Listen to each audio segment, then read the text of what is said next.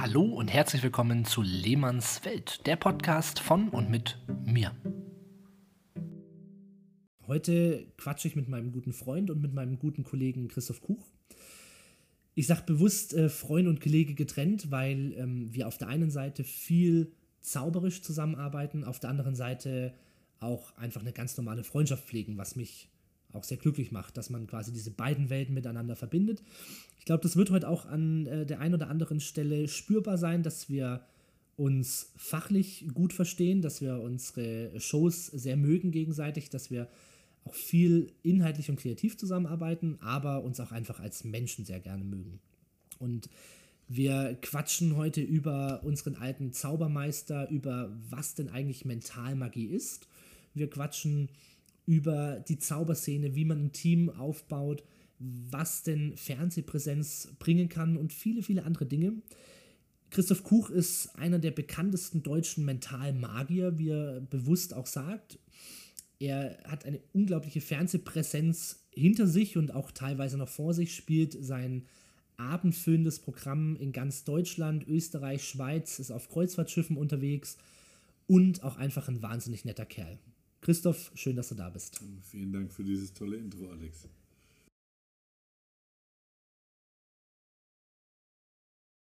So, über was quatschen wir? Was quatschen wir? Ja, über das Leben eines Zauberkünstlers, hätte ich gesagt, oder? Wir quatschen über das Leben eines Zauberkünstlers. Wobei Zauberkünstler äh, ist ja auch nicht ganz richtig bei dir.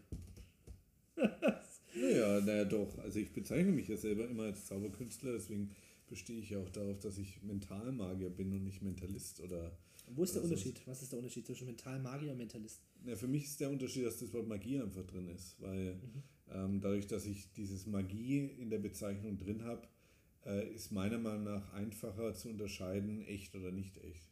Hm. Ja, ich glaube mal tatsächlich, ich, also ich habe, äh, also jetzt mal wirklich äh, todernst, ich habe immer nie verstanden den Unterschied zwischen Mentalist, Mentalmagier, also warum äh, sowieso immer so diese tausend Schubladen, also warum ist man nicht einfach Bühnenkünstler? Warum versucht man es immer zu definieren? Aber das, was du gerade gesagt hast, dass sich halt äh, quasi da dieses, der Magier drin versteckt, also du gehst quasi offen mit der Täuschung um.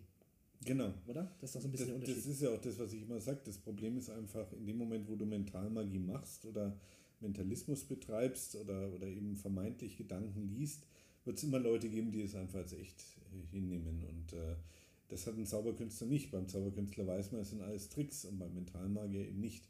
Und deswegen muss ich das meiner Meinung nach klar differenzieren. Auf der Bühne will ich natürlich den Anschein erwecken, Gedanken lesen zu können.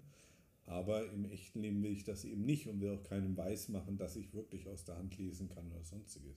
Genau. Ja, ich, also ich glaube, es ist auch immer so allgemein, irgendwie, wenn so eine, äh, so eine Show beginnt, schließt man ja irgendwie am Anfang oder so an der Theatertür so einen Vertrag mit den Zuschauern, also gerade als Zauberer. Mhm. Also so, ihr kommt jetzt hier rein, ihr wisst irgendwie, ich bescheiß euch jetzt mal ganz blöd gesagt oder ich täusche euch, aber lasst euch drauf ein. Also das ist ja irgendwie so dieser Deal, den man in, in jeder Zaubershow irgendwie eingeht und, und gerade als Mentalmagier ist es halt dann noch krasser auch. Also ich, ich weiß gar nicht, ob es wirklich krasser ist, weil äh, es ist nur eine andere, andere Form, weil als Zauberkünstler versuchst du natürlich wirklich einfach die Leute zu täuschen. Und ich glaube schon, dass du als Mentalmagier so ein bisschen auch versuchst, die Leute auf die falsche Fährte zu locken, dass es eben doch mehr ist. Aber das ist natürlich sehr risikoreich. Also klar, die Leute wollen von mir eine Show sehen. Und ich sage ja auch immer, ich kann nicht singen und tanzen, deswegen muss ich zaubern. Und bei mir ist es eben die Mentalmagie. Aber äh, letztendlich ist es einfach spannend für die Leute, was passiert da die eineinhalb Stunden. Und da ist es meiner Meinung nach auch völlig egal, was du machst. Du musst die Leute einfach nur gut unterhalten. Ja, wobei ich schon glaube, dass ähm, gerade als Mentalist hast du halt die Ästhetik der Zauberkunst nicht. Also du hast ja, keine richtig. Bewegungen, du hast im Idealfall keine sichtbaren Requisiten, du hast ja. keine, ähm, also quasi das, was man halt mit einem Zauberer, auch einen modernen Zauberer, der jetzt nicht mehr mit Kanickel und äh, irgendwie Hut daherkommt, aber trotzdem halt mit Requisiten, mit einem Kartenspiel etc. pp., wo jedem klar ist, dass das Requisit jetzt gerade eine wichtige Rolle spielt. Mhm. Ja, wenn du jetzt auf der Bühne irgendwie Karten verwendest, dann ist es ja vom Setting her kein Kartentrick. Also du täuscht die Leute nicht mit dem Kartenspiel, Richtig, ja. sondern du täuscht sie mit deinen scheinbaren Fähigkeiten. Und deswegen ist, glaube ich, da schon gerade die Differenzierung super wichtig. Einfach weil man halt den Leuten klar machen muss, nur weil die Optik eines Zauberers fehlt, nur weil die Ästhetik fehlt, ist es trotzdem noch Täuschungskunst. Ja, ja und ist, es ist ja selbst in unserer Branche, ist die, ist die Mentalmagie ja immer so ein bisschen verpönt, weil sie eben komplett anders ist wie die normale Zauberkunst.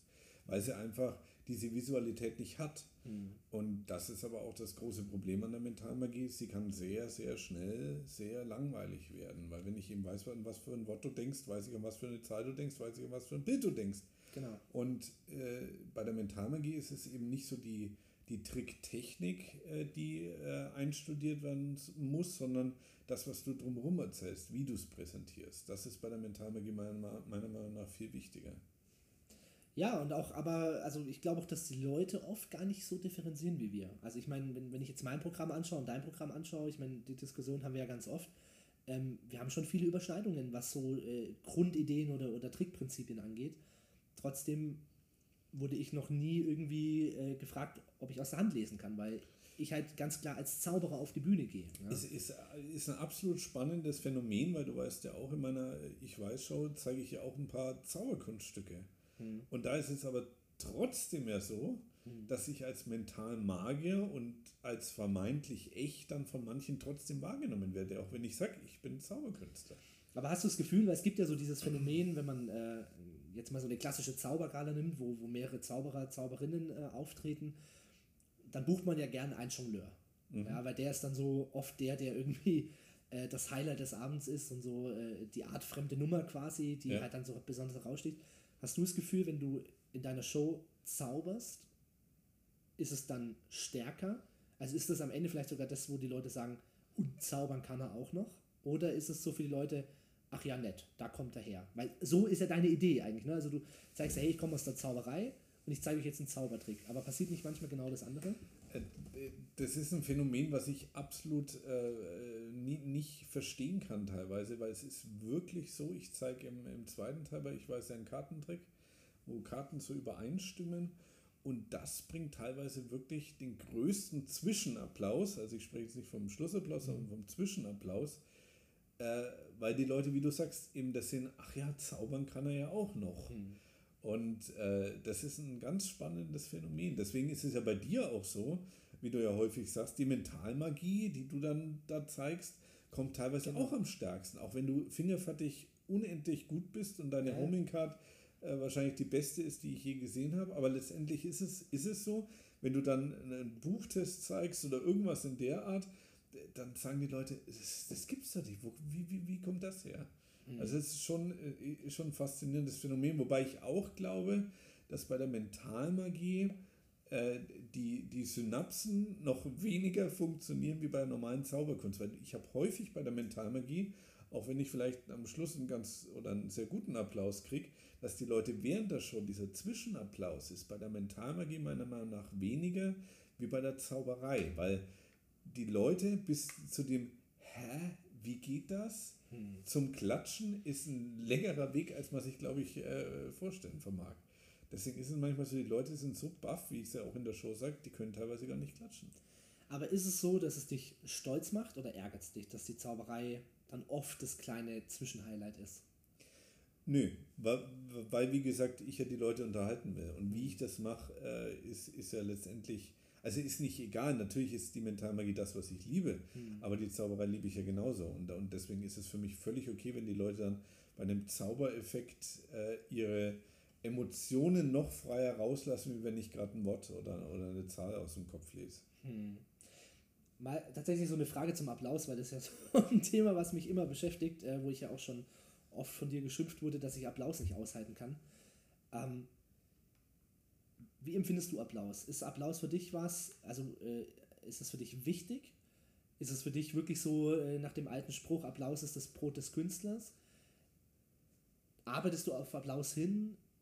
Erzähl mal, wie gehst du damit um? Äh, also ich arbeite nicht auf den Applaus hin, wobei ich, je älter ich werde, umso mehr stimmt für mich dieser Spruch, der wirklich sehr abgedroschen ist. Weil wenn ich Leute nach der Show habe, die zu mir kommen und sagen, sie hatten echt einen scheiß Tag und sie haben sich jetzt so entspannen können und hatten so viel Spaß dabei mir, dann ist das für mich wirklich ein großes, äh, eine große Freude und, und rechtfertigt mhm. das dann auch für mich, warum ich das eigentlich mache. Und deswegen ist der Applaus schon sehr, sehr wichtig für mich. Und mir ist auch, ich bin ja sehr kritikanfällig. Ich höre zwar gern Kritik, mache mir dann aber hm, wahrscheinlich ein bisschen mehr Gedanken als viele andere und, und versuche das dann irgendwie äh, mir zu Herzen zu nehmen, nehme es mir teilweise wahrscheinlich auch zu viel zu Herzen. Aber äh, wenn dann wirklich mal jemand kommt und sagt, das war, war echt cool und richtig schön, dann, dann gibt mir das so einen so Push fürs, fürs nächste Mal. Weil ich, mhm. du weißt ja selber, ich bin immer furchtbar nervös vor der Show, ähm, furchtbar aufgeregt. Und ich, ich stelle mich auch dann immer selber so ein bisschen in Frage. Und das geht dann aber nach den ersten Minuten weg. Und wenn dann die Show gut läuft und die Leute wirklich klatschen, dann ist es für mich schon auch die Bestätigung, irgendwas machst du doch richtig. Mhm. Ja, aber ich habe eben ganz oft das Gefühl, dass Applaus sowas komisch hinkonstruiertes ist und dass Applaus auch oft einfach ähm, aus so einer, ähm, ja, wie sage ich, aus so, einer, aus so einer Gewohnheit raus entsteht. Also, wenn du dir jetzt einen Kinofilm anschaust, ja, gut, da sind jetzt keine Live-Leute auf der Bühne, aber du hast keinen Zwischenapplaus. Und wenn es mal passiert, weil es einfach so gut war, dann nehmen wir ein Theaterstück, ist mhm. vielleicht ein bisschen äh, äh, greifbarer, du hast in einem Theaterstück eigentlich nie Zwischenapplaus. Und wenn mal ein Zwischenapplaus kommt, dann wirklich aus so einem, also aus so, also aus so einer Herzlichkeit raus und aus so einer Begeisterung raus, die ich noch nie erlebt habe. Also ich hatte noch nie das Gefühl, dass die Leute während meiner Darbietung, dass denen so der Atem schon, dass die einfach jetzt applaudieren müssen, sondern oft habe ich das Gefühl, dass Zaubershows, auch meine Zaubershow, halt aufgebaut ist. Ich zeige einen Trick, dann kommt der Applaus und dann kommt der nächste Trick. Und das ist irgendwie, also mein Traum wäre eigentlich, dass die Leute, also ich würde den Leuten eigentlich gerne sagen, hey, lasst uns einfach jetzt mal nicht applaudieren während der Show. Wobei ich denen ja dann auch wieder was vorschreibe. Es ist am Ende auch ein Quatsch, aber ich habe halt oft das Gefühl, dass der Applaus einfach so ein, ähm, ja, macht man halt so. Ja? Also man, man, man zeigt eine Darbietung, Applaus, Darbietung, Applaus, Darbietung, Applaus. Und da rede ich jetzt noch gar nicht von den ganzen Applausaufforderungen. Also dieses, einen großen Applaus für Ursula, einen großen, und, und ich denke mal, so ein Abschlussapplaus von so einem Abend, das ist der ehrliche Applaus. Und manchmal habe ich aber das Gefühl, dass die Leute da eigentlich gar nicht mehr klatschen können, weil sie den ganzen Abend nur geklatscht haben. Und deswegen glaube ich, ist auch mein Problem, also vielleicht, äh, also viele wissen es, die mich persönlich kennen, für die, die mich nicht kennen, ich habe halt einfach ein wahnsinniges Problem damit, Applaus auszuhalten, weil ich immer nicht weiß, was ich in der Zeit mache. Also verbeuge ich mich fünfmal, äh, komme ich fünfmal nochmal raus, wink ich, ähm, Einfach stehen. Also ich, äh, äh, um, also das ist jetzt die Antwort auf die letzte äh, Bemerkung von dir. Ich glaube aber einfach, dass wenn der Applaus, wenn die Leute ein Bedürfnis haben zu applaudieren, mhm. ist es natürlich der viel, viel schönere Applaus und der mhm. viel, viel freiere Applaus. Das heißt, du musst ja nicht auf, den, auf den, die Schlusspointe oder den Schlusseffekt hinarbeiten. Und das ist ja das, was ich immer sage. Und das ist ja das große Problem der Mentalmagie dass man eine lange Geschichte hat, die sich am Ende auflöst. Und das Schöne ist doch einfach, wenn du zum Beispiel jetzt in der Zauberei den sogenannten Aufsitzer hast. Mhm. Also wenn du scheinbar geht dir was schief und die Leute merken aber irgendwann, nee, nee, nee, der hat mich gerade reingelegt. Und das ist so ein Moment, wo die Leute von sich aus herzhaft lachen und auch herzhaft applaudieren wollen. Und das muss man, glaube ich, auskosten nicht dieses, ich stehe am Schluss da und breite die Arme aus und heb dann vielleicht noch, wie ich es Ihnen vorher gesagt habe, die Hände in die Höhe, damit sie aufstehen. Das ist nicht der Applaus, den ich will. Das ist, das ist für, für YouTube, für, für Instagram, für Facebook, wie es ja so viele gern machen. Ich finde es find nicht schön, weil es nicht ehrlich ist. Mhm. Und äh, der, der schöne Applaus, und das merkst du meiner Meinung nach auch, ist der, wenn die Leute spontan sich denken, ich muss das jetzt rauslassen und ich muss jetzt klatschen. Mhm. Und dann kannst du aber auch stehen. Hm. Das musst du stehen und nicht, nicht ständig verbeugen oder so, nicht die Arme in die Höhe reißen, sondern einfach stehen und, und die Leute anschauen und den Kontakt mit den Leuten halten, weil das ist, glaube ich, das Wichtige. Mhm. Du kannst als Zauberer zwei Stunden lang vorne stehen und keinen Kontakt zu den Leuten haben. Das merken die Leute aber auch relativ schnell. Und dann geht es wirklich nur darum, der Effekt ist zu Ende, der war gut, ich klatsche jetzt. Mhm. Aber wenn, wenn die Leute merken, sie sind erstens ein Teil der Show und zweitens die Leute äh, werden direkt angesprochen durch eine interessante Geschichte. Ich, bestes Beispiel ist wirklich immer so, so, so inflationär ist momentan ist, aber der Rubikswürfel. Wenn du jemanden Rubikswürfel in die Hand gibst, der 40 ist oder der 30 ist, der wird sich an dieses Ding erinnern und wird sich daran erinnern, wie verzweifelt er damit war. Und dass er am Ende den Schraubenzieher genommen hat und die Steine rausge rausgebrochen hat. Mhm. So, und das ist immer ein Lacher, aber das ist ein ehrlicher Lacher, weil die Leute damit connecten können oder sich damit verbinden können. Und wenn du das während deiner Show häufiger als einmal schaffst, dann schaffst du es, die Leute zu packen und dann klatschen die auch an unpassenden Stellen. Mhm. Oder wenn sie einfach das Bedürfnis haben zu Genau, aber das ist ja das Spannende an unpassenden Stellen. Was ist denn eine unpassende Stelle? Weil wenn die Leute applaudieren wollen, ist es ja eigentlich die passendste Stelle, die es nur gibt. Sie ist vielleicht für uns gerade von unserem Timing oder von, ja, von, von unserem genau. Plan, wo wir gerade sagen, ach nee, ich wollte ja gerade noch einen Gag machen und jetzt wurde der mir versaut, weil die Leute applaudiert haben. Ich habe ein spannendes äh, Seminar von unserem äh, lieben Kollegen Wolfgang Moser äh, mhm. vor kurzer Zeit gesehen. Und also mal davon abgesehen, dass es ein unglaublich, unglaublich gutes Seminar war, wo er toll, tolle Tricks erklärt hat, ja. tolle Methoden erklärt hat. Aber er hat eine Sache gesagt, die mich eben seitdem nicht mehr loslässt. Er hat gesagt, fordert die Leute einfach mal nicht auf zu applaudieren. Also was ist damit gemeint? Wenn wir einen Zuschauer auf die Bühne holen, dann sagen wir auf, meine Damen und Herren, einen großen Applaus für, nennen wir sie Julia. Ja, einen großen Applaus für Julia. Und er hat gesagt, macht das einfach mal nicht und lasst die Leute applaudieren, wenn sie wollen. Ja, und dann äh, habe ich mir zwei Tage nach diesem Seminar habe ich mir Wolfgangs äh, äh abendfüllendes Programm angeschaut und es war faszinierend, wie intim plötzlich die Stimmung geworden ist, wie ehrlich dieser Abend war und die Leute haben trotzdem applaudiert. Aber es gab halt auch Momente, wo ein Zuschauer mal eine Karte gezogen hat, wo nicht applaudiert wurde. Weil, weißt du, wenn, wenn, wenn ich einen Zuschauer eine Karte ziehen lasse und dann sage ich, und jetzt einen großen Applaus für unsere Julia, die hat ja ganz toll jetzt hier eine Karte gezogen. Sehr überspitzt gesagt, aber das ist ja die Realität, das passiert ja in 90% der Zaubershows. Ist es ja kein ehrlicher Applaus, weil soll ich Julia jetzt applaudieren, dass sie es motorisch geschafft hat, eine Karte zu ziehen? Ja, also da, da, ist ja kein, da, da ist ja erstmal keine Leistung, ich, sondern sie ist Teil der Show. Ja. Und das war bei Wolfgang wirklich faszinierend zu sehen, an welchen Punkten Leute applaudieren und an welchen nicht. Und ich hatte wirklich das Gefühl, dass er das, was er halt in dem Seminar uns gesagt hat, er hat es durchgezogen und es hat an der Stimmung des Abends was geändert. Und zwar ins super positive rein.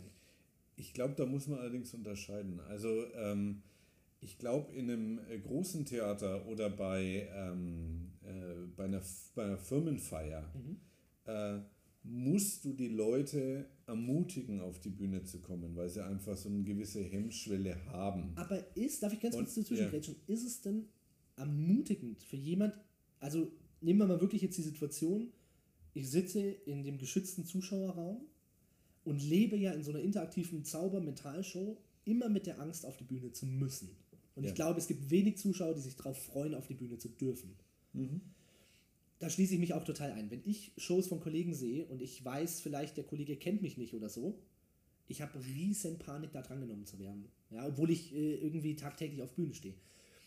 Und in dem Moment, wo jetzt dann, sehr überspitzt gesagt, jetzt das Saallicht angeht, der Spot auf mich geht, der Trommelwirbel losgeht und die Leute applaudieren und ich weiß, jetzt habe ich gerade den Fokus von 300 Menschen hm. ist es doch nicht aufbauend für denjenigen, oder?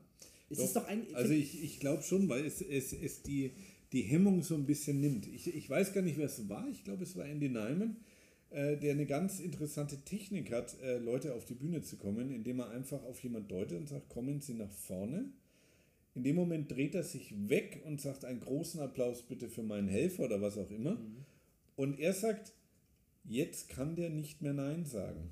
Weil diese, diese Zeitspanne von ich fordere ihn auf bis zu dem Zeitpunkt, der Applaus ist vorbei, mhm. dann auch noch zu sagen, nein, ich komme nicht auf die Bühne, ist wesentlich größer. Aber ist es das, was wir wollen? Wollen wir das Nein übergehen? Äh, na, äh, nein, aber die, äh, du musst den Leuten erstmal die Angst nehmen. Deswegen ist ja der erste genau. Zuschauer, den du auf die Bühne holst, genau, eigentlich ja. der wichtigste. Genau, Bei dem musst du sicher sein, dass der zu dir auf die Bühne will. Weil wenn der nicht zu dir auf die Bühne geht, wird jeder an dem Abend zu dir sagen, nein, ich will nicht auf die Bühne. Mhm. Ja, und äh, ich, ich, ich denke schon, dass dieser Applaus so ein bisschen unterstützt. Und wenn du jetzt angenommen, du sitzt in einer großen Halle mhm. und du gehst ganz hinter in die letzte Reihe und suchst dir einen Zuschauer aus, was mhm. ich gerne mal spontan mache, weil ich ja immer sage, erste Reihe verpflichtet und gehe dann extrem weit hinter. So, da fordere ich jemand auf und der hat wirklich einen Weg von 20 Metern vor sich. Dieser Weg wird für den ultra lang und ultra unangenehm, wenn kein Applaus da ist.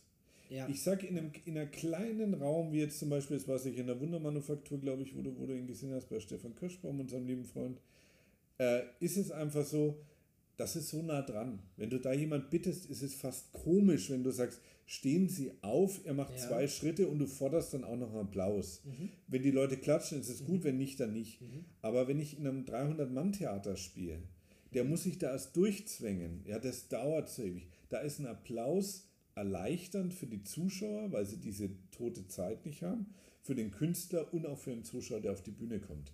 Mhm. Also ich verstehe den Ansatz von Wolfgang auf hundertprozentig. Mhm. Ich glaube bloß, es ist wirklich von, der, von dem Rahmen abhängig, wo mhm. du auftrittst. Wolfgang sagt dazu noch einen Satz. Ich hoffe, dass das jetzt okay ist, dass ich so die ganzen äh, äh, Tipps da jetzt einfach so weitergebe. Ich ähm, frage mal schnell genau. Also äh, er sagt halt zum Beispiel, er fragt die Zuschauer ähm, so Sätze wie, bist du entspannt? Hast du Lust, mir kurz zu helfen? Also er gibt schon die Frage, aber auf, bist du entspannt? Hast du Lust, mir zu helfen? Also äh, ich bitte dich um deine Hilfe. Da ist die Hemmschwelle Nein zu sagen auch sehr, sehr groß. Mhm. Ja. Ähm, ich bin gerade für mich am Experimentieren so ein bisschen. Also dank Corona äh, habe ich jetzt natürlich nicht viele Möglichkeiten zu experimentieren im Moment, aber äh, grundsätzlich mache ich mir gerade viel Gedanken drüber, wie kann ich dem Zuschauer sozusagen das Gefühl geben, dass es eigentlich was ganz Besonderes ist, dass er gerade mitmachen kann. Weil gerade jetzt die Mentalmagie, ja, ist ja, wenn man es mal ganz nüchtern betrachtet, an dem Abend nur für zehn Leute wirklich erstaunlich. Das sind die zehn Leute, die du auf der Bühne hast. Weil alle anderen erleben ja nur, also ich sage jetzt, ne, ich meine, du hast auch manche Experimente, wo alle teil sind. Ja, das ist völlig richtig. Aber im Prinzip hat ja nur der eine Zuschauer, die eine Zuschauerin, die an ein Wort denkt und du aus ihren Gedanken dieses Wort liest, das ist die einzige Zuschauerin, die das hundertprozentige magische Erlebnis hat.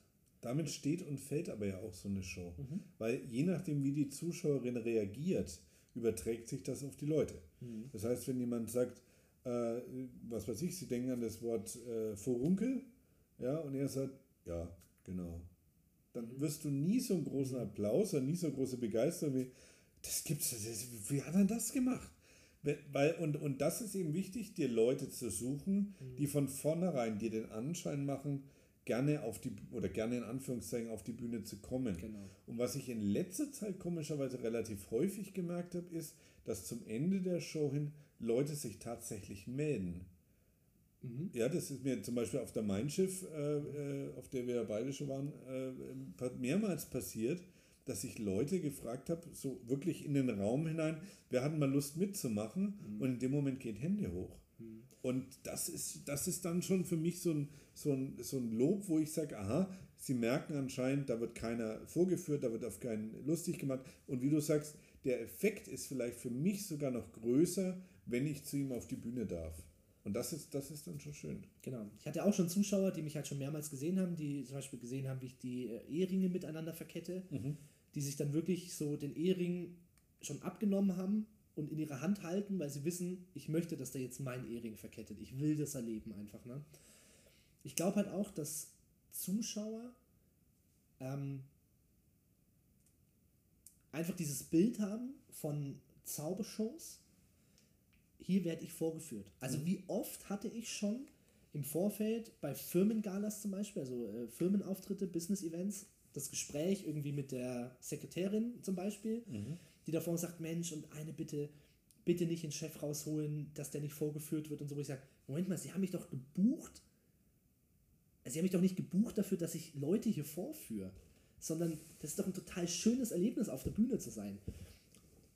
Und oft versuche ich dann tatsächlich auch die Zuschauer, also manchmal kommen ja auch Leute davor hin und sagen, ach, ich sitze zwar ganz vorne, aber bitte, ich möchte nicht mitmachen, ich fühle mich da so unwohl auf der Bühne. Und manchmal erlebe ich dann, dass das die Zuschauer sind, die mich dann während meiner Show so anlächeln, dass ich nichts anderes machen kann, als die dran zu nehmen. Und das sind dann auch oft die, die am meisten Spaß haben, weil sie positiv überrascht sind, dass sie nicht vorgeführt werden. Ja, also. Und das ist auch ein Klischee. Ähm, was heißt, es ist ja nicht mein Klischee. Es gibt ja auch einfach Kollegen, Shows, Kunststücke, die darauf aufbauen, dass man den Zuschauer irgendwie blamiert oder vorführt. Der ja. BH-Trick zum Beispiel. Ja, genau, also der BH-Trick, ne? Ist, äh, vielleicht für die, die es nicht kennen, äh, wo du, also das schlimmste Kunststück äh, auf Erden, wo du eine Zuschauerin nach vorne holst, dann hast du zwei äh, Tücher, die steckst du in den Ausschnitt, dann ziehst du an den Tüchern und plötzlich hängt zwischen den beiden Tüchern ein BH. Also was natürlich, also das, äh, also das übergriffigste ist, was man sich überhaupt nur vorstellen kann. Aber der Trick steht natürlich äh, für so eine ganze ähm, Herangehensweise an Zauberei, wie sie halt auch oft leider noch praktiziert wird. Ja. Und wie du eben sagst, so das erste Kunststück, der erste Zuschauer auf der Bühne des Abends, das ist der Entscheidende. Ja, ja. Weil wenn da die Zuschauer merken, hey, der Typ auf der Bühne, der Alexander Lehmann, der da auf der Bühne steht, der hat einen geilen Umgang mit den Leuten, der führt die nicht vor, der ist freundlich zu denen, der hat Spaß mit denen, der fokussiert sich auf die, der achtet darauf, dass die nicht blöd dastehen, dass sie sich nicht, wenn sie einen kurzen Rock am haben, dann irgendwie auf den Stuhl setzen müssen. äh, Also all solche Sachen spüren ja die Leute. Und, und vielleicht ist auch das so ein bisschen unsere Aufgabe als Bühnenkünstler, wenn wir eine interaktive Show bieten, und das machen wir Zauberer zu 90 Prozent, Ja. dass wir den Leuten einfach das Gefühl geben, so, hey, was hier passiert, ist was Sympathisches. Es, es, es geht nicht darum, jemand vorzuführen, es geht einfach darum, gemeinsam eine gute Zeit zu kreieren. Ja? Ja, ich würde würd aber nochmal gerne auf den, auf den Punkt eingehen, wo du gesagt hast, dass äh, die, dieses Vorführen und so. Ich glaube einfach, dass das viel noch in den Köpfen der Leute drin ist. Und äh, es gibt ja auch leider äh, Kollegen, die genau das machen. Genau, ja. Ähm, und deswegen hat die Zauberei ja auch immer noch meiner Meinung nach einen relativ schlechten, ein relativ schlechtes Image. Ähm, weil viele eben meinen, Zauberei ist für Kinder, es wird auf Kosten der Zuschauer sich lustig gemacht, schlechte Anzüge und bla bla bla bla. bla. Ähm, und, und dagegen anzukämpfen, das ist eigentlich unsere Aufgabe. Und da tue ich mir als Mentalmagier so ein bisschen leichter, weil ich schon glaube, dass diese Aussage, ähm, wie Dannen schon mal gesagt hat, äh, Mentalmagie ist die erwachsen gewordene Form der Zauberkunst, äh, ist in den Köpfen der Leute, glaube ich, so ein gewisses, so, so äh, zum Teil auch wirklich wahr. Und ähm, wir kriegen es ja selber mit in Theatern. Ja? Wie häufig ist es so, ja, der, der, der Zauberei ist bei mir im Theater schon besetzt. Ja, wie viel habt ihr denn? Ja, einen. Also es ist auch immer noch so, Zauberei ist für die Leute immer noch austauschbar. Ja. Ja, und vor allen Dingen ist es halt auch so, dass ähm, Zauberei für die Leute, also so ein, wie finde ich da die richtigen Worte? Also Zauberei ist für die Leute sehr, sehr gleich. Also die, die erkennen, glaube ich, in ihrer Vorstellung keine Unterschiede, weil, und das ist, glaube ich, auch ein, also sowohl ein Marketingfehler als auch am Ende ein, ein äh, Bühnenfehler, dass wir uns oft quasi auf die Requisiten, auf die Grundidee, die wir zeigen, nämlich Zauberei ausruhen. Also wir, äh, es geht nicht, oder es geht bei vielen nicht um die Person, sondern es geht bei vielen darum, ich bin halt ein Zauberer. Ja, und deswegen positionieren sich halt auch viele auf äh, Google oder Google Ads Ja. äh, unter Zauberer Nürnberg. Wo ich mir immer sage, ich möchte da gar nicht auftauchen. Also ich möchte, das klingt jetzt super arrogant halt, aber ich möchte nicht, wenn eine Firmenfeier sagt, ach komm mal, wir suchen jetzt irgendeinen Zauberer und dann geben die Zauberer Nürnberg oder Zauberer Bayern oder was auch immer ein, da möchte ich gar nicht in dem Pool der 18 Kollegen auftauchen, weil ich mir denke, ich möchte, dass die ja mich wollen. Die wollen ja, ich möchte Alexander Lehmann, das ist die Person, die passt zu unserem Event. Die passt da rein, der ist von der Art her, äh, den können wir mit unserer Marke, den können wir uns mit unserem Event irgendwie identifizieren, den wollen wir. Ist das nicht auch einfach so das Ziel, dass viele Shows gar nicht um den Künstler gehen oder viele Zaubershows, sondern dass viele Zaubershows halt einfach, der, der Inhalt ist nur die Zauberei und da geht es um, um nichts von dem Künstler. Da Stell sind, dir wir, mal einen da, wir, Kabarettisten da vor. sind wir aber selber schuld. Genau, Da aber sind wir mal, selber schuld. stell dir mal einen Kabarettisten ich, vor. Ich, ich gebe dir ein Beispiel. Äh, Meine Frau muss natürlich, äh, äh, dadurch, dass ich in der Szene bin, auch sich viele Zaubershows anschauen. Und die kommt in den Raum rein und da steht eine Papiertüte auf, auf der Bühne. ja. Dann sagt die, also entweder da scheint gleich eine Zitrone drin, wo ein Geldschein drin ist, oder da ist ein Rubikswürfel drin. Ja. Also wir müssen schon dagegen auch ankämpfen. Und es wird ja erst richtig gut, wenn du es schaffst, ein, ein Event zu kreieren, das äh, über die Zaubershow hinausgeht. Mhm. Ja? Und da ist es natürlich wichtig, interessante Präsentationen zu haben und eben auch anders zu arbeiten. Mhm. Und nicht das hundertste Mal den Schneesturm und das hundertste Mal den fliegenden Tisch vorzuführen. Genau. Es gibt Leute, die führen den schwebenden Tisch ganz, ganz toll vor, keine Frage. Aber sie sind immer austauschbar mit dem, der bei Dirk Losander mal ein paar Euro ausgegeben hat und sich den Tisch gekauft hat und den ihm schlecht vorführt. Für die Leute ist es immer der schwebende Tisch. Genau. Und ich glaube, das, was ich gerade sagen wollte mit Kabarettisten, stell dir mal einen Kabarettisten vor, der quasi, also kein Kabarettist ruht sich ja drauf aus, dass er Kabarettist ist, sondern die Leute kommen ja zu dem Kabarettist, zu der Kabarettistin, weil sie die Art sehen wollen, wie diejenigen die Welt sehen. Ja, aber ja. Da, da musst du schon unterscheiden, weil äh, es wird ja keiner äh, zu einem Kabarettisten gehen, weil er sagt, ui, der hat aber ein schönes Mikrofon. Eben, aber genau darum geht es ja. Genau ja, darum geht es ja, sondern sie wollen ja die Person sehen. Ja, aber ein Kabarettist muss natürlich durch seine Schauspielkunst, durch seine äh, Pointierung überzeugen, während wir natürlich schon auch durch das, was wir tun, überzeugen müssen. Ähm, und du hast ja mein, mein neues Programm Macht verrückt gesehen. Das dass die erste, das erste halbe Jahr noch extrem textlastig war mhm. ja, und auch viel Kabaretttext drin war und ich einfach gemerkt habe, dass die Leute äh, zu sagen, ich bin aber zu dem Mentalmagier Christoph Kuch gegangen und nicht zu dem Kabarettisten Christoph Kuch, der ein bisschen Mentalmagie dazu macht. Genau. Also das ist schon schwierig auch, diese aber Gratwanderung zu finden. Was passiert denn gerade mit deinem Programm? Es wird zu deinem eigenen Programm. Ja und es bist plötzlich wieder du auf der Bühne. Und am Ende gehen die Leute raus und sagen, ich habe heute einen Teil, eine, eine Ansicht, eine Seite von Christoph Kuch gesehen. Ja, genau. Und die sagen ja nicht, ja. ich habe äh, heute Abend eine Metallshow gesehen, wo Metall äh, irgendwelche Gedanken gelesen wurde, sondern sie gehen raus mit dem Ding, ich habe heute Christoph Kuch erlebt. Und darum sollte es doch gehen. Genau, da, äh, also wenn, wenn du auf diesen Punkt ansprichst, genau. definitiv. Ja. Die Leute müssen ja auch definitiv rausgehen und sagen, ich habe diesen Typen, der da auf der Bühne steht, jetzt einfach ein bisschen näher kennengelernt. Genau. Natürlich kann ich jetzt nicht ja. sagen, äh, heute Abend Alexander Lehmann äh, im Theater hinter Dupfing äh, mit seiner neuen Zaubershow und kann dann nicht zaubern. Das ist ja klar. Ja, ja? genauso wie ich, äh, wenn ich zu einer Band gehe, möchte ich denen ihre Lieder hören und jetzt kein äh, kein Gedichteabend als Überraschung sehen. Ja. ja? Also natürlich muss man so ein bisschen äh, das erfüllen, was einfach auch irgendwie im Programm oder auf dem Plakat versprochen wird. Das ist schon klar. Aber warum, aber dann doch die Frage an dich, warum sind denn dann Namen bei den Laien so wenig präsent, was Zauberer angeht? Warum gibt es denn in Deutschland, wüsste ich jetzt keinen Zauberer außer den Ehrlichs, der wirklich bei Millionen von Menschen bekannt ist? Weil Zauberei eine Salonkunst ist und nicht für die große Bühne erfunden wurde.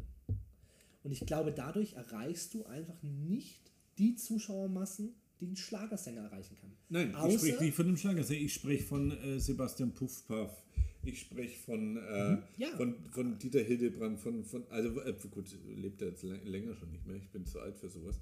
Also Puffpuff oder. oder äh, Aber genau aus dem Grund. Genau aus dem Grund. Oder Chris, na, Kristall ist auch schon wieder zu groß. Ich spreche von Kleinkunstkabarett. Man kennt ja trotzdem den, den Namen des Kabarettisten. Bei Zauberern ist es mehr oder weniger Schall und Rauch. Und ja. wie oft kommt jemand zu mir, ich habe schon mal eine Mentalshow gesehen, ähm, der, der äh, ich weiß, fragen Sie mich nicht, wie der hieß, aber die war auch schön. Hm. Kein, das ist Schall und Rauch bei uns Zaubern. Und da, darauf müssen wir doch hinarbeiten, dass wir uns dass wir uns Namen machen und dass wir als das wahrgenommen, was wir also auf, auf unsere äh, Personalität, äh, Personalität, auf unsere Persönlichkeit mhm. und nicht darauf, was wir zeigen. Und das schaffen, schafft keiner. Also ich wüsste keinen, der das schafft. Und die Ehrlichs auch nur, weil sie groß sind. Genau, weil sie halt groß spielen ne? und die Zauberei groß gemacht ja. haben. Ne? Ich glaube schon, dass es mittlerweile im Kleinkunst Fanbereich, also Leute, die halt viel einfach in Kleinkunsttheater gehen, glaube ich schon, dass es Zauberer gibt, die auch ein Name mittlerweile sind. Ja, also schau dir unseren lieben Freund Marc Weide an. Ähm, ich werde schon öfter auf ihn angesprochen, Mensch, mal kennst du eigentlich den Marc äh, und so. Also ich glaube schon, dass es Kollegen und Kolleginnen schaffen, sich in der kleinen Kleinkunstszene einen Namen zu machen. Aber du wirst halt als klassischer Zauberer einfach dadurch, dass deine, also dass die Art der Kunst auf eine gewisse Größe beschränkt ist, wirst du halt nie die Riesenhallen füllen. Und wenn du sie füllst, dann halt wieder mit Kameraübertragung etc. pp. Und dann geht halt auch viel von dem Charme der Zauberei. Also ich sage immer für mich, davon kann ich nicht leben, ja, aber für mich sind die magischsten Auftritte vor 30 Leuten. Ich habe zum Beispiel jetzt vor kurzem, äh, weil ich mein neues Soloprogramm äh, äh, so ein bisschen äh, vorpremierenmäßig getestet habe, war ich äh, bei Lutz Ermhaus in Bielefeld, den kennst du ja auch. Mhm. Stella Magica, ein ganz tolles, kleines Zaubertheater, was im Keller von Lutz ist, was ähm, wirklich eine super magische Erfahrung ist, da zu spielen, weil du stehst halt vor 30 Leuten, du kannst die erste Reihe kannst du atmen hören, weil die einfach auf der Bühne sitzt gefühlt. Du hast kaum Platz. Aber ich habe da jetzt das zweite Mal gespielt und es war das zweite Mal einer der magischsten Abende, die ich hatte. Weil es alles zum Greifen nahe ist. Du hast jeden Zuschauer kennst du am Ende beim Namen. Du, du kannst auf Dialoge eingehen, kannst auf, auf Zwischenrufe, du kannst die Situation nutzen, du kannst den Raum nutzen. So. Und eigentlich, glaube ich, ist die Zauberei dafür gedacht. Salonmagie für kleine Gruppen mittendrin, keine Riesenbühne, kein Showlicht. Jetzt kommt natürlich die andere Seite. Wir äh, natürlich streben wir auf die große Bühne oder viele streben auf die große Bühne. Viele wollen vor tausenden Leuten stehen, was wir beide ja auch machen, was ja auch ein tolles Erlebnis ist. Aber ich glaube, ganz eigentlich ist die Zauberei für den Salon gedacht. Und da ist jetzt aber vielleicht wieder die Stärke der Mentalmagie. Weil die Stärke der Mentalmagie ist ja, dass die Magie in den Köpfen der Zuschauer entsteht. Sie müssen der Zuschauerin auf der Bühne vertrauen, dass sie keine Schauspielerin ist. Ja, ähm, ich, ich glaube schon auch, dass, dass ähm, die, ähm, das Live-Event durch eine Kameraübertragung äh, leidet. Mhm. Ähm, deswegen begrenze ich mich ja auch, ich sag mal, bis maximal 500, 600 Zuschauer, weil ich das einfach nicht will, weil ich denke, da geht viel Erlebnis verloren dadurch. Und äh, wenn ich zum Beispiel bei dir auf der Gala spiele, bei Franken Staunt, wo dann ja doch äh, vielleicht noch ein paar mehr Leute da sind oder auf einer anderen Gala oder in Blackpool oder was weiß ich wo, musst du einfach schauen, dass du einen Effekt findest, der auch groß spielt. Und dadurch geht natürlich vielleicht viel von der, von der Nähe zu den Zuschauern auch verloren. Deswegen wirklich bei mir ist so 300, 400, maximal 500 genau. Leute, ist so, wo ich sage, das ist so die Grenze, wo das Erlebnis noch richtig stark sein kann. Mhm. Und je kleiner es ist, je intimer, äh, umso ähm, stärker ist wahrscheinlich auch das, was du hinterlässt bei den Leuten. Das glaube ich schon. Genau. Aber ich glaube, dass das halt so ein bisschen die Antwort auf die Frage ist, warum gibt es denn keine super berühmten Zauberer? Ich glaube, dass es einfach nicht mainstreamig genug ist, mhm. dass es nicht ähm, groß genug spielt dass es halt auch effektiv, wenn man mal ganz ehrlich ist, auch nur in der Live-Situation so richtig funktioniert. Also ich kenne kaum irgendwelche TV-Specials, wo du wirklich gefesselt bist. Weil du halt immer im Hintergedanken hast, naja, vielleicht ist ein Kameraeffekt, vielleicht ist ein Kameratrick. Ähm, ein Comedian funktioniert halt auch auf dem Fernseher oder im Fernseher, weil ja. der Witz ist lustig oder nicht und entweder lache ich oder ich lache nicht. Das ist natürlich ein anderes Lachen, ob ich jetzt daheim auf dem Sofa in mich hineinkicher oder ob ich mich von der Masse mitreißen lasse und, und äh, ekstatisch äh, äh, anfange zu heulen vor Lachen. Aber Zauberei ist einfach eine Live-Kunst so. Und natürlich ja, versuchen wir immer, äh, äh, uns auch in sozialen Medien zu präsentieren und wir haben alle tolle Trailer auf unserer Homepage und Mitschnitte und so, aber es wird nie das Gefühl ersetzen können, wenn du im Idealfall sogar auf der Bühne stehst, an ein Wort denkst und der Metallmagier sagt das Wort, an was du denkst. Das wird nie funktionieren. Also für mich ist Fernsehen ein reines Marketing-Tool. Ich finde es mhm. für uns Zauberer nicht schön, ich finde es nicht, nicht, nicht passend, ich finde es nicht gut wirklich. Also Magst du da mal ein bisschen mehr erzählen? Weil du bist ja doch einer der ähm, Leute in Deutschland, die einfach über eine lange Zeit sehr viel Fernsehpräsenz hatten, also vom eigenen Stern-TV-Special zweimal bis hin zu, ich glaube, jeder Talkshow, die man so äh, aufzählen kann. Du warst ja wirklich überall, du warst noch bei TV Total. Erzähl doch mal darüber. Was hat es dir gebracht? Warum hast du es gemacht? Also, erzähl einfach mal. Ja, es war, es war dann tatsächlich so, dass, äh, dass die Medienpräsenz mir schon viel gebracht hat. Gerade der Einstieg in die Theater war natürlich da sehr hilfreich. Mhm. Also dadurch, dass äh, nach der NDR Talkshow die, die Häuser, die ich bespielt habe, in der Zeit halt, halt voll, war, voll waren. Und das über ein halbes Jahr sicher. Ähm, das hilft dadurch schon, aber du musst dich halt immer dem Fernsehen unterordnen. Das heißt, du kannst keine schönen Geschichten erzählen. Das muss bam, bam, bam gehen, äh, machen Sie mal einen Trick. Mhm. Ähm, aber es bringt einfach viel, das habe ich gemerkt, wie ich bei, bei Stefan Raab war, da war gerade mein Buch draußen und äh, er hat es in die Kamera gehalten und ich war zu Hause gesessen am Laptop und anscheinend noch viele andere, weil in dem Moment ist mein Buch in die äh, Spiegel-Bestsellerliste vor Ken Follett eingestiegen. Zwar nur ein Tag, aber sie aber war dann war drin. Da, ja. Es war da. Also die, die, das ist schon nicht zu unterschätzen, dieses Medium. Auch wenn es natürlich viel schnelllebiger ist. Ich meine, ganz ehrlich, Uri Geller in der heutigen Zeit würde nicht mehr so durch die Decke gehen wie damals, wie er einmal bei Wim Tölke äh, eine Gabel verbogen hat. Mhm. Weil das war einfach, das, da waren einfach die Leute vom Fernseher gesessen und haben sich das angeguckt. Mhm. Und dann war der eine Weltsensation. Sowas gibt es halt heute nicht mehr. Es ist viel schnelllebiger. Aber das Fernsehen an sich ist trotzdem noch ein Medium, das dir sehr, sehr gut helfen kann. Marketingtechnisch. Ja. Genau. Aber du, ich glaube, da sind wir uns schon einig. Was heißt einig? Aber ich glaube, da vertreten wir schon beide die Meinung, dass Zauberei nicht ins Fernsehen gehört. Per se, oder?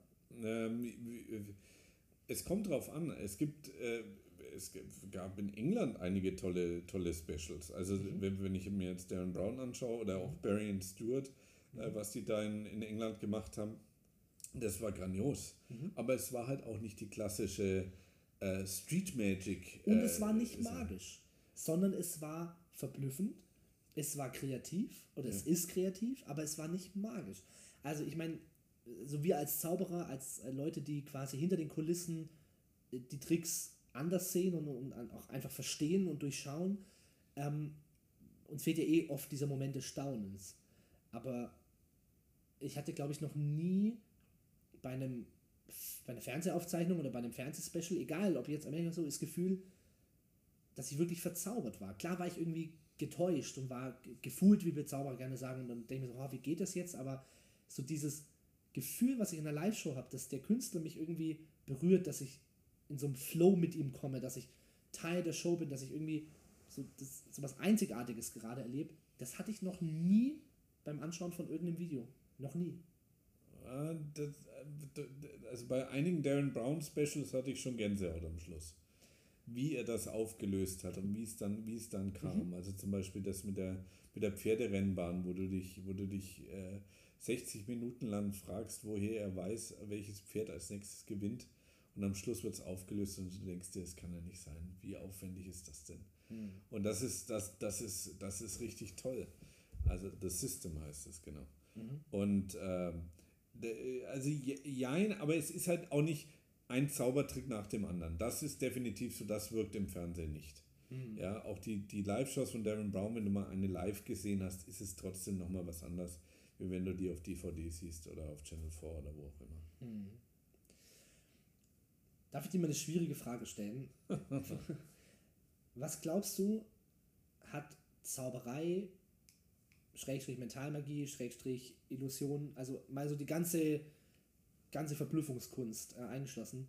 Was hat die für eine Aufgabe? Also haben wir eine Aufgabe? Haben wir irgendeine gesellschaftliche Funktion? Haben wir eine Aufgabe? Oder ist es am Ende, in Anführungszeichen, ohne das abzuwerten, nur Entertainment? Was ist deine Haltung? Also ich glaube schon, dass, dass unser primäres Ziel einfach ist, die Leute zwei Stunden lang gut zu unterhalten. Mhm. Ähm, aber durch dieses Live-Event der Zauberei die Leute aus ihrem Alltag zu holen und zu sagen, äh, wir leben in einer Welt, wo du alles googeln kannst. Mhm. Und ich hole euch jetzt mal zwei Stunden ab und zeige euch, nee, ihr könnt euch nicht alles ergoogeln. Ähm, das ist, glaube ich, eine, eine, eine Sache, die bei den Leuten schon so einen so so ein Effekt auch hat und vielleicht auch nachhalt, nachhaltig ist. Mhm. Und ähm, du musst, du musst ja auch mal schauen, die Leute wollen zwar wissen, wie es funktioniert, aber letztendlich können sie alles rauskriegen. Wenn sie sich mal hinsetzen würden und klar. in YouTube schauen würden Na, oder, oder wo, was weiß ich, letztendlich kann man alle unsere Effekte, wenn man, wenn man wirklich, wirklich dran bleibt, kann man die äh, sie rausfinden. Mhm. Macht aber keiner. Warum macht das keiner? Weißt du warum? Ich glaube, da habe ich eine Antwort drauf. wir leben ja in einer Welt, in der wir umgeben sind, und zwar zu 100% von Dingen, die wir nicht mehr verstehen. Also wir alle benutzen ein Handy, aber die wenigsten Menschen können dir wirklich im Detail erklären, wie funktioniert denn eigentlich ein Handy. Wir stecken unsere Einkäufe in den Kühlschrank. Die meisten von uns können aber nicht im Ansatz erklären, wie es denn funktioniert, dass der Kühlschrank kalt bleibt. Also wir leben ja in so einer, Techni in so einer technischen Welt, in so einer äh. Ich war total un- erstaunt, dass das Licht ausgeht, wenn man die Tür zumacht im Kühlschrank. Das Ja. ja, aber wir leben ja in einer Welt, in der man eigentlich eh, ich sag jetzt mal, 80% nicht mehr versteht. Sondern man akzeptiert, dass sie funktionieren, man freut sich, dass sie funktionieren. Und wenn dann natürlich jemand vor dir steht und eine ganz klare, nachvollziehbare Täuschung zeigt, also er legt eine Münze in seine Hand, schließt die Hand, macht sie auf und die Münze ist weg, dann ist das ein ganz klar verständlicher Effekt oder eine ganz klar verständliche Situation, die einen dazu bringt, ich habe es nicht verstanden, wo ist die Münze hin. Hm. Und ich glaube, dass die Täuschung eben einfacher ist, klarer ist und deswegen, dass die Leute fasziniert. Weil sie ja eigentlich denken, dass sie mit ihrem normalen Menschenverstand sehen müssten, wann die Münze aus der Hand irgendwo weggesteckt wird. Hm. Aber sie sehen es nicht. Und ich glaube, dass die Banalität der Täuschung, also die einfache Struktur von Zauberei, von Mentalmagie, das ist, was die Leute fasziniert. Weil es eben, also weißt du, wenn ich, ein, wenn ich einen, einen einen Ball vor dir hinhalte und ich lasse den los und der fällt am Boden, dann weiß jeder, der die Grundschule absolviert hat, das ist die Schwerkraft, der Ball wird angezogen und deswegen fällt er nach unten. Mhm. Und in dem Moment, wo ich den Ball loslasse und er schwebt in der Luft, ist jedem klar, jetzt ist dieses eine Prinzip, was ich glaube zu verstehen, nämlich Schwerkraft, nicht mehr existent. Wenn ich einen Kühlschrank anwerfe, dann sind da so viele Komponenten, wo ich gar nicht anfange ver zu verstehen. Also, weißt du, ich, ich, Ja, das fängt ja schon an, man, man kann sich gar nicht vorstellen, also außer Leute, die natürlich Kühlschränke produzieren, aber äh, also ich kann mir nicht mal vorstellen, wie entsteht denn überhaupt so eine Plastikform von der Tür? Also wie wird so eine Gussform, wie wird das, ich, ich, und da fängt es ja schon an. Wenn Ja, aber ein Ball in der Luft schwebt, dann ist es ein Prinzip, was nicht mehr funktioniert in meinem Kopf. Und ich glaube, dass das die Faszination ist. Ja, die, die Faszination ja, aber äh, äh, das ist ja nicht, weil, du, weil, weil die Anfangsfrage war ja, ob, der, ob wir einen Lehrauftrag haben. Genau, oder und, so. und, genau, und, lass uns Äh, da mal zurückkommen. Äh, also ich in meiner Funktion als Mentalmagier erlebe es einfach immer wieder, dass die Leute wirklich das glauben, was, was da passiert und meinen, dass das echt wäre. aber hoffen und- Sie es nicht auch ein bisschen? Das mag sein und meiner Meinung nach können sie oder dürfen sie es von mir aus auch Mhm. hoffen. Er, stößt bloß schnell, schnell an moralische Grenzen. Also Mhm. dieses, dieses typische Mail, was ich, was ich äh, gekriegt habe, von wegen, äh, ob ich Menschen vom Krebs heilen kann. Mhm. Ähm, da hört es dann, erstmal schlucken, wenn da, man sowas kriegt. genau, da, da, da hört es dann bei mir auf, weil ich mir denke, Leute, ich erkläre euch doch, dass ich Zauberer bin. Warum glaubt ihr das immer noch?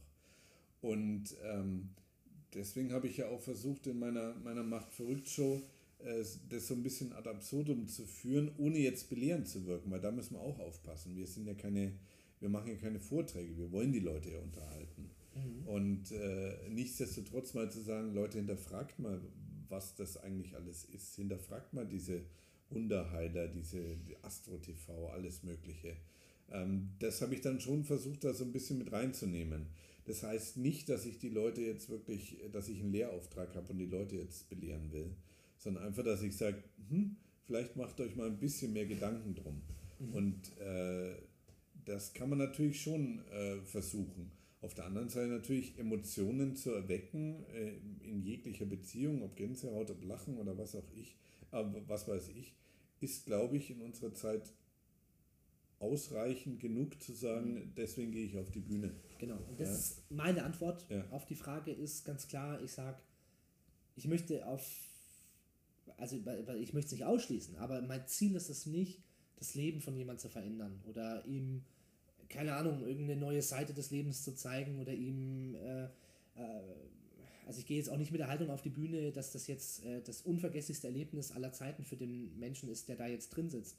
Sondern ich für mich sage immer, wenn ich es schaffe, in dem Setting und in, in, in, dem Rahmen, wo ich gebucht bin, sei es eine Firmenfeier, wo ich vielleicht 30 Minuten auf der Bühne irgendwie äh, zwischen Buffet und ähm, den Bilanzen des Jahres äh, zaubere Mhm. oder sei es mein abendfüllendes Programm, wo die Leute ins Theater kommen. Wenn ich es schaffe, in der Zeit, wo ich auf der Bühne bin, die Leute mal an nichts anderes denken zu lassen, das sehe ich als meine Aufgabe. Und das ist so eine ganz, ganz, ganz kleine Aufgabe. Das ist eigentlich so eine unbedeutende Aufgabe.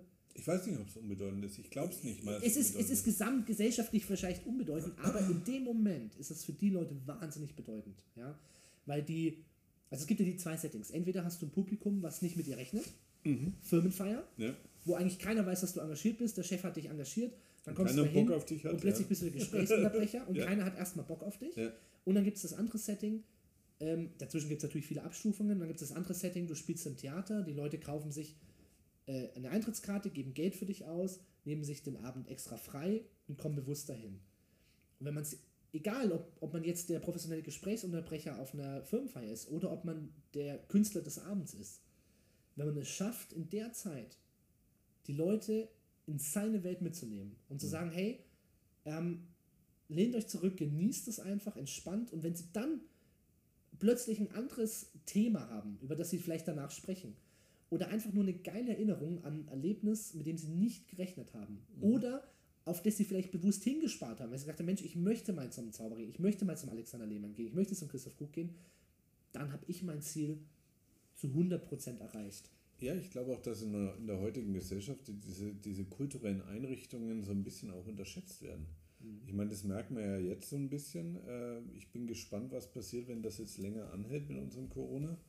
Das heißt, dass die kulturellen Einrichtungen länger geschlossen bleiben, was dann mit der Gesellschaft passiert. Also, Da habe ich ein spannendes, ich weiß nicht, äh, welcher Politiker, welche Politikerin äh, das gesagt hat, dass man in so einer Krise halt spürt, dass Kultur kein Luxusgut ist. Also es geht eben, Mhm. Also weil die Leute haben ja jetzt in der Krise, wo wir halt keine Kultur mehr äh, öffentlich haben, trotzdem das Bedürfnis, Kultur zu erleben. Ich glaube, das ist aber nicht dasselbe Bedürfnis wie ähm, jetzt mal auf, äh, keine Ahnung, ähm, eine Party zu verzichten. Also Mhm. es, es, es Ja. gerade, also ich habe irgendwie, ist der Aufschrei gefühlt gerade größer, dass man jetzt keine Kultur mehr erlebt, als äh, ich kann heute Abend nicht in die Kneipe gehen.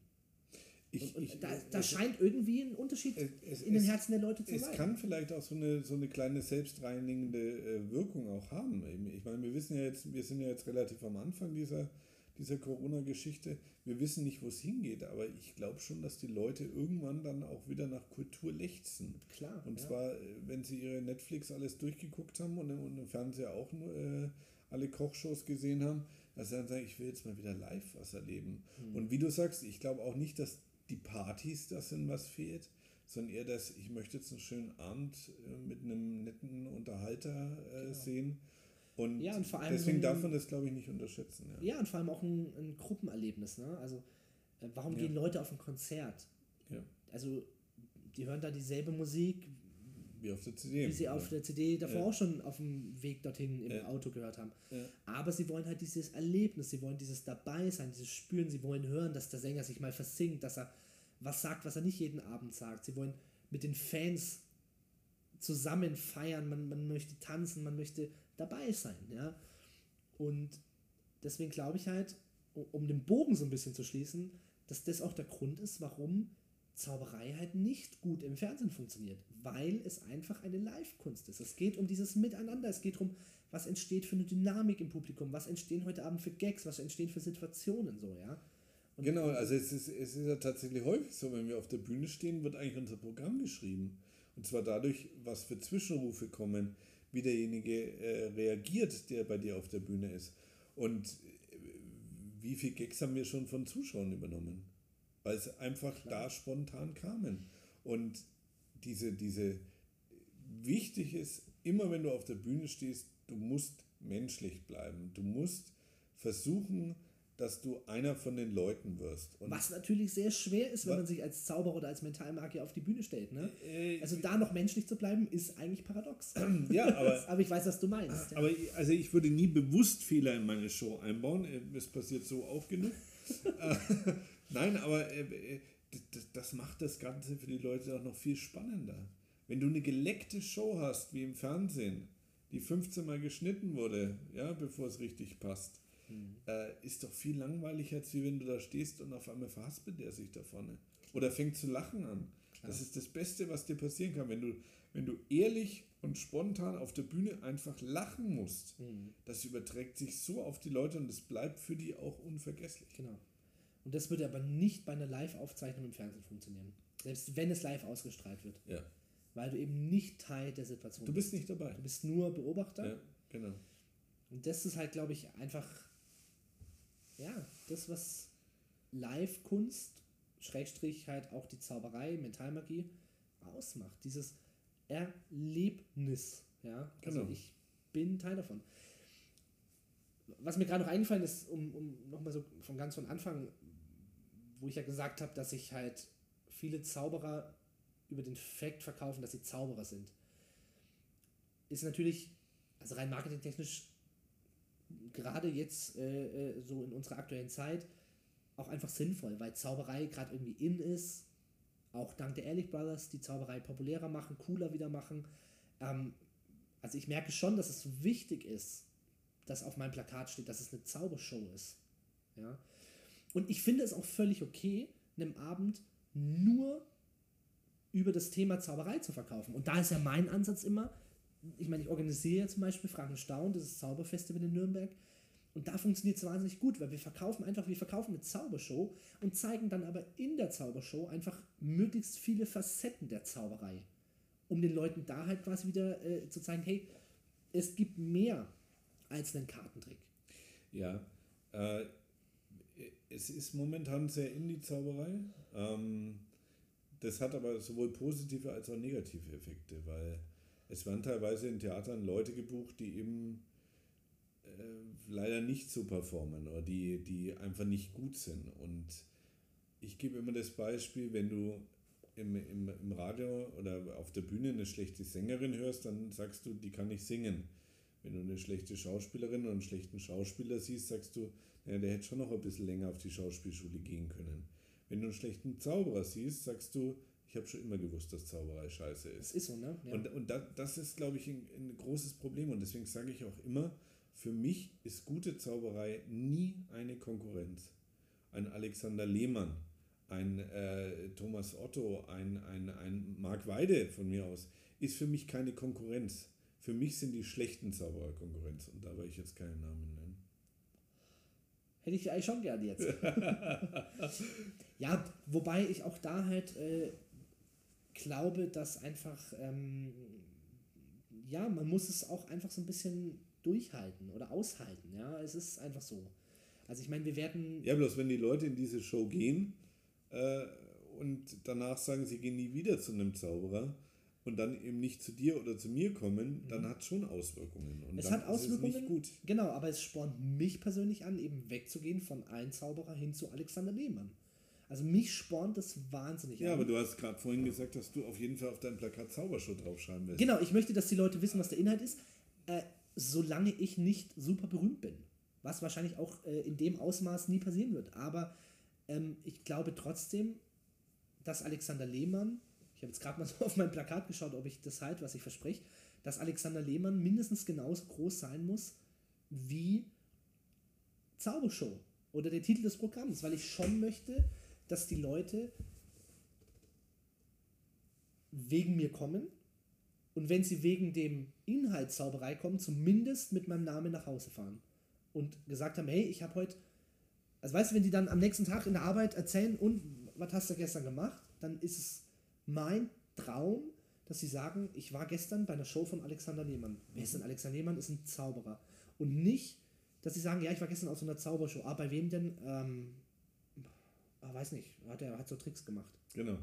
So, das ist so mein Ziel, mein Traum, ja. Das ist de Ja, facto das nicht passiert das erreichst du zu nur 100 Prozent, ist ja klar. Ja, das erreichst du aber nur dadurch, dass du eben über den Zaubertrick hinaus präsent bist. Und Leute, die aus der Zaubershow gehen und sagen, das waren aber tolle Tricks, werden den Alexander Lehmann nicht in Erinnerung behalten. Mhm. Die, die aber sagen, Mensch, war das ein geiler Abend mit Alexander Lehmann, Mhm. und du die vielleicht fragst, was hat er denn für Tricks gemacht, ja, weiß ich nicht mehr, aber das war einfach super. Genau, das Dann, ist der Traum. dann, dann, ist das, dann ist das erreicht. Und Genau. äh, das ist das Schöne dran. ja. Aber ich glaube, dass das halt auch einfach der, der Ansatz ist, wie man an seine eigene Show rangeht, ja. Ich finde es auch völlig okay, wenn, wenn andere Kollegen das anderes machen, finde ich auch total okay. Für mich ist aber halt, so wie du es gerade gesagt hast, der Ansatz einfach, genau, ich möchte halt, dass ich im Fokus stehe. Weil die Leute kommen ja auch und wollen mich sehen, halt, die wollen mich kennenlernen. Ich merke halt auch. Ähm, du bist ja auch ein geiler Typ. Ja, danke. das, klang so ironisch, du Sack. nee, aber äh, also so, ich merke halt auch, seit ich angefangen habe in meinem Programm, einfach auch persönliche Dinge zu erzählen. Also habe jetzt einen neuen Effekt, wo ich über meine Tochter rede. Und plötzlich ist Mucksmäuschen still im Saal. Es ist, du hörst eine Stecknadel fallen, wenn ich anfange darüber zu erzählen, dass ich Papa geworden bin vor zwei Jahren, dass ich jetzt eine Tochter habe, was ich mit der Tochter mache und dass der Trick für meine Tochter und von meiner Tochter ist so. Und, ja. und plötzlich spüre ich, sind die Leute mucksmäuschen still und hören zu. Ja, und wenn ich einfach irgendeinen äh, runtergeschriebenen Vortrag und irgendwelche Gags äh, erzähle, dann ist es nicht so still. Also die Leute interessieren sich ja für die Person auf der Bühne. Ja. Ja. Meine, nicht umsonst, äh, wenn man jetzt mal ganz weit abdriftet, nicht umsonst gibt es ja diese ganzen Promi-Klatsch-Sendungen äh, und äh, Heftchen, weil die Leute halt was über die Leute erfahren wollen. Über ihre Idole, über die Leute, die sie aus dem Fernsehen kennen. Da wollen die, die wollen doch wissen, sind die verheiratet, äh, sind die schon mal kriminell gewesen, nehmen die Drogen, das sind ja auch die Leute, dieser Klatsch und Tratsch, der halt dann im schlimmsten Fall entsteht, aber das zeigt doch das Bedürfnis der Leute, dass sie die Menschen, die sie auf einer Bühne, im Fernsehen, wo auch immer sehen, die Persönlichkeiten des öffentlichen Lebens, wie auch immer, die haben doch ein Interesse an dir als Person. So. Und ich glaube halt echt, dass viele das unterschätzen, wie gerne Menschen was über Menschen erfahren. Und dass es eben nicht darum geht, ähm, was ja. für ein geiles Kartenspiel ich habe. Nein, also äh, ich glaube, du hast es zu mir gesagt. Ich weiß gar nicht, oder war, ich weiß gar nicht mehr, was das war. Es ging nämlich darum, dass ich gesagt habe, na, es ist doch eigentlich traurig, dass wenn wir Zauberer mal im Fernsehen sind, in einer Talkshow, dass es nie um die Person geht, sondern immer nur darum, zeig doch mal einen Trick. Und da hast du drauf mhm. gesagt, glaube ich, mhm. naja, weil das, was wir machen, einfach super interessant ist. Natürlich, ist es ja auch so. Ja. Aber wir reduzieren uns halt oft und wir lassen uns oft auf die Tricks reduzieren. Da habe ich auch mit Marc, äh, mit Marc Weide mal ein spannendes Gespräch gehabt, wo er gesagt hat, er würde es, ich glaube, war das nicht sogar, wieder nicht sogar zu dritt angesprochen, wo er gesagt hat, er würde sich so wünschen, dass mal jemand in der Talkshow einfach mal keinen Trick sehen möchte. Aber natürlich wird man halt als Zauberer in diese Talkshows eingeladen, weil man Zauberer ist, weil man sein, seine Show promoten möchte. Ja? Wenn du als Autor auf weil du, nicht, bist, weil du aber nicht bekannt bist. Genau, weil du David nicht bekannt Copperfield bist. müsste keinen Trick in der, in der Talkshow machen. Genau. Also bin ich der Meinung. Genau. Ja, aber ein Marc Weide, den keiner kennt, ein Christoph Kuch, den keiner kennt, äh, warum sollte der in der Talkshow sein, um über sein Leben zu erzählen? Der kann vielleicht kurz über die Weltmeisterschaft erzählen oder über sein Buch erzählen, aber letztendlich geht es immer darauf hinaus, ja, und haben sie was dabei für uns? Mhm. Und ja, was ja auch, ich meine, das kennen wir ja auch beide und das kennen auch wahrscheinlich alle Zauberer auch einfach aus dem Privatleben. Natürlich ist man, wenn man der Zauberer ist, also wie viele also ich möchte nicht wissen, in wie vielen Handys meine Handynummer als Zauberer eingespeichert ist. Also äh, ganz viele, na klar, eng, ganz enge Freunde haben mich einfach als Zauberer eingespeichert, weil sie dann sofort wissen, ja klar ist der Lehmann. Ja. Und es ist ja Aber findest du es auch immer so unangenehm, wenn du auf einer Party bist und jemand rauskriegt, dass du Zauberer bist, dass du dann den ganzen Abend nur über Zauberei und wie ist das denn so? Kann man davon leben? Und, und ich habe echt, ich also, habe damit echt mittlerweile keine Probleme mehr, weil ich einfach in meinem Freundes, in meinem engen Bekanntenkreis einfach etabliert habe, dass ich nicht als Zauberer auf eine Party gehe. Und ich habe das auch echt lange gemacht, dass ich zu jeder Sekunde, wo sich irgendwie ergeben hat, gezaubert habe. Und ich bin damit halt einfach immer reduziert worden. So. Und mittlerweile ist es einfach so, dass, keine Ahnung, wenn Freunde zu uns zum Essen kommen, die wissen einfach, heute gibt es keine Zaubershow. Nee, ich meine jetzt nicht die Zaubershow. Aber das, was wir machen, was unser Beruf ist, ist für die Leute so spannend, ja, aber das dass du in dem Moment, wo du auf eine Party gehst, wo eben Leute sind, die du nicht kennst, mhm. Sofort dieses Thema drauf ist. Ja. Und scheißegal, was drumherum ja. ist und ob du deine Frau dabei hast, ob deine Kinder dabei sind, ja. ist völlig wichtig. Ui, da ist ein Zauberer da. Wie ist das denn? So tourt man da? Oder fährt man da mit dem Auto durch die Gegend? Oder ja, ist ja auch nachvollziehbar, dass wir halt einen anderen Beruf haben, wo sich viele gar nicht vorstellen können, dass es ein Beruf sein kann. Ja, ja aber willst du immer so im Mittelpunkt nee, stehen? Null, ich, ich, null. Ich, ich ja auch nicht. Das null. ist ja, also man, das ist ja das Komische. Auf der gar Bühne will man, dass möglichst viele Leute kommen, ja. aber im Privaten will man dann, dass man eigentlich jetzt mal inkognito und nicht darüber reden muss. Ja, natürlich, Thema. natürlich ist es so. Aber ich meine, den Podcast, den ich jetzt hier äh, anfange und starte und mache, ist eigentlich genau die Reaktion darauf, um einfach wie Podcast? Achso, habe ich dir nicht gesagt, dass wir es gerade aufnehmen? Nee. Ach so. naja, weißt du, und, und dieser Podcast ist das ja auch Lachen so. Das Lachen war so natürlich, das war ja, sehr schön, Alex. Das, das war mein Bühnenlachen. ja, aber letztendlich ist das ja so ein bisschen auch die Reaktion drauf, dass halt auch viele meiner Freunde, meiner Bekannten ähm, sich gar nicht vorstellen können, was denn mein Alltag ist oder ja. was ich denn mache. Deswegen mache ja. ich ja genau sowas, wo ich sage, hey, ich nehme euch jetzt mal mit in meine Welt, weil letztendlich dieses Gespräch, was wir hier gerade führen, ist ja Teil unseres Berufs. Natürlich sitzen wir jetzt hier gerade in meinem Proberaum, gemütlich, äh, trinken eine Cola, quatschen, äh, brainstormen. Natürlich ist es, ein, ist, es eine, ist es ein lässiges Setting, aber es ist auch Teil unseres Berufs eben, dieses kreative Arbeiten, sich austauschen, äh, ja. Gespräche führen. Ja. Und ich glaube, das ist halt auch was, was sich einfach viele nicht vorstellen können, was ist denn der Alltag von einem Zauberer? Und wenn du denen dann erzählst, ach du, ja, ich habe mich jetzt da gestern Abend mit dem Christoph getroffen, waren wir so bis nachts um 12 haben wir zusammengesetzt, ein bisschen gequatscht so, dann sag ich, und damit verdienst du dein Geld? Ja, ja. Ja, mache ich ein Stück weit. Ja, es ist halt einfach eine andere Welt. Ja, und, man, man muss ja auch unterscheiden. Wir, wir sitzen ja auch manchmal zusammen und reden nicht über Zauberei, aber das sind ja dann, das sind ja dann äh, Treffen als, als Freunde. Aber es gibt eben genug Treffen, wo wir uns abends eben treffen mit und dem dann, Ziel. Und mit dem Ziel, äh, kreativ zu sein, Ideen zu, zu hin und her zu werfen. Genau. Und ich sage ja auch immer, ein, ein, Zauberer ist nie gut ohne ein Team dahinter. Weil die Zauberer meinen ja immer, dass sie alles können. Sie können Regie, sie können Licht, sie mhm. können Ton, sie können Schauspiel. Und das ist eben ein Trugschluss. Und deswegen brauchst du eben Leute, wenn du eine wirklich gute Show kreieren willst, die dich kreativ herausfordern, die dich äh, schauspielerisch herausfordern, weil wir sind nun mal die, die auf der Bühne den Anschein erwecken, zaubern zu können. Das mhm. ist unser Ziel. Bei jedem Zauberer. Und das zu kreieren, dazu brauchst du ein kreatives Team. Und deswegen muss man sich auch zusammensetzen. Also äh, klar treffen wir uns nicht nur, weil wir über Zauberei reden wollen, sondern weil wir gut befreundet sind. Aber ähm, letztendlich läuft es immer darauf raus, hast du eine neue Idee, wie könnte ich das mal, ich zeig dir mal das. Ja. Und das ist auch das Spannende dran. Ja, und ich glaube aber, dass eben genau dieser Umstand, das ist, was die Leute halt interessant finden, weil sie sich nichts unter diesem Beruf Bühnenkünstler vorstellen können. Ja, also ich meine, ich sage dann halt auch oft zu Leuten, die mich fragen, äh, oh, das muss ja alles wahnsinnig aufregend sein und so. Sag ich, ja, es gibt aufregende Momente, es gibt sehr viele aufregende Momente, weil ich viel reise, ich bin viel auf der Welt äh, äh unterwegs, ich, ich darf verrückte Sachen sehen. Ähm, das erzähle ich auch hier quasi so in diesem Podcast, dass ich sage, ja, natürlich aber es gibt halt auch so viele Momente, die einfach also so normal sind. Also normaler geht schon gar nicht mehr.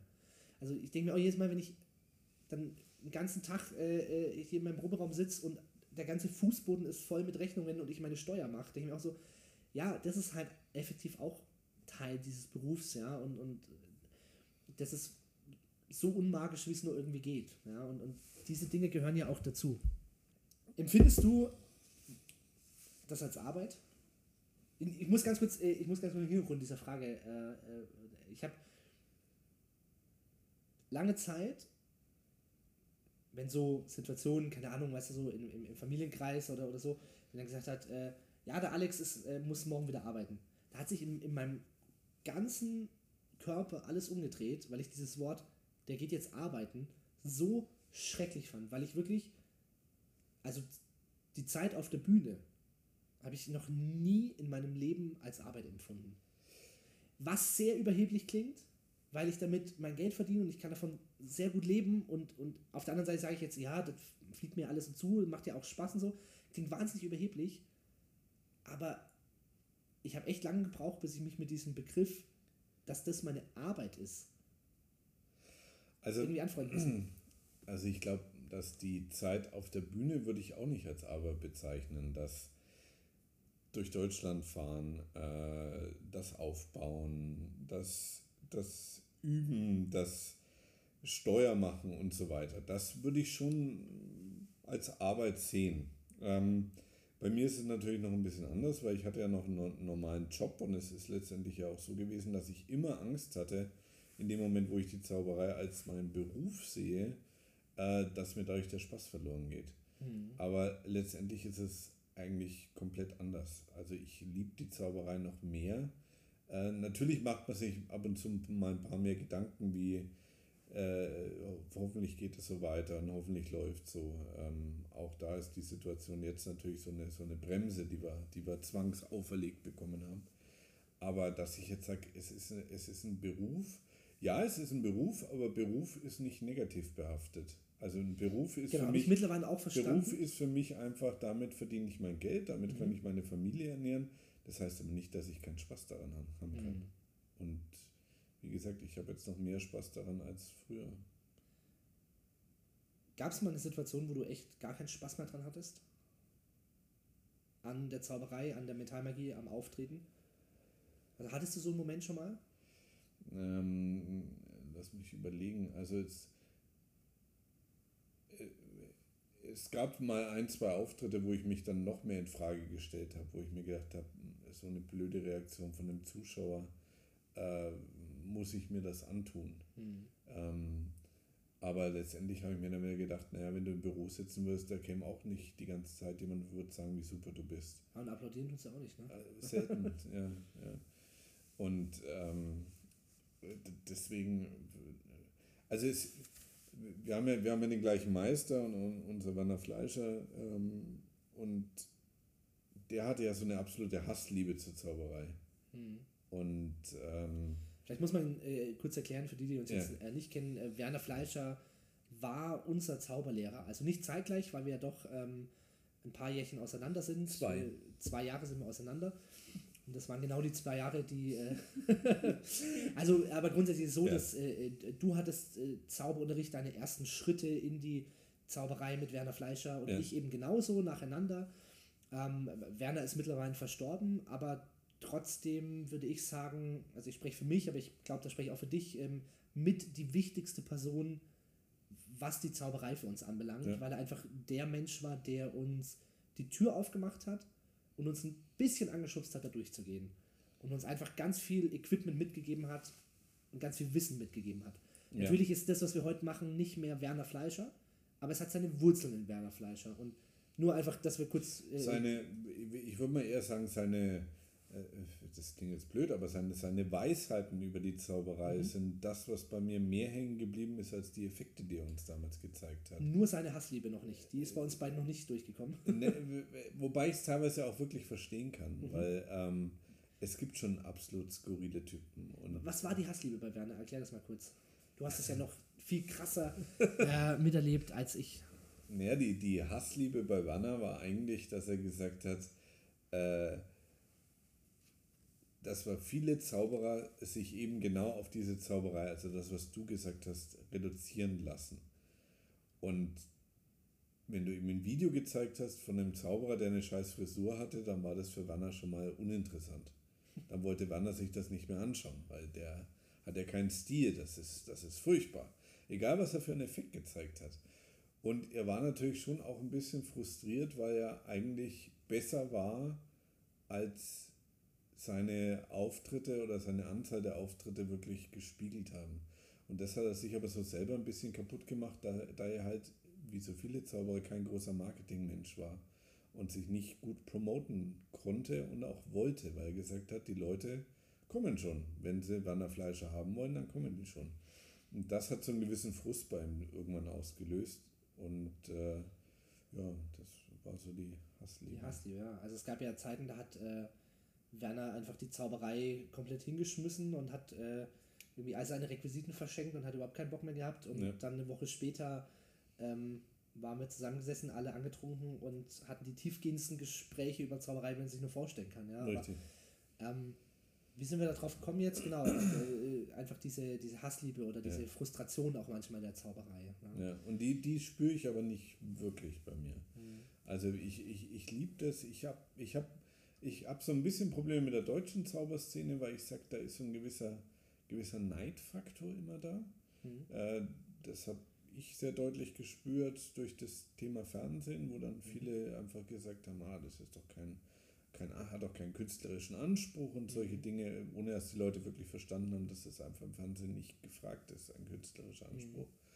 Und äh, das ist so ein bisschen schade und das spüre ich in anderen Ländern weniger. Also Vielleicht muss man das auch allgemein mal irgendwie erklären oder festhalten, dass Zauberei wahnsinnig äh, an dieser Szene hängt und dass da also auch halt ganz viele ähm, Jobs innerhalb der Szene vergeben werden. Also viele Kollegen, wie ich ja auch oder auch du, organisieren Shows, buchen andere Zauberer. Wir haben äh, sehr viele Kongresse, wir haben sehr viele Workshops, wir sind in den sozialen Medien alle wahnsinnig mittlerweile vernetzt. Ähm, Und dadurch, dass es halt im Vergleich jetzt zu, äh, sagen wir mal, Gitarre spielen, ja, einfach so wenige Zauberer gibt in Deutschland, ähm, kennen wir uns natürlich auch alle.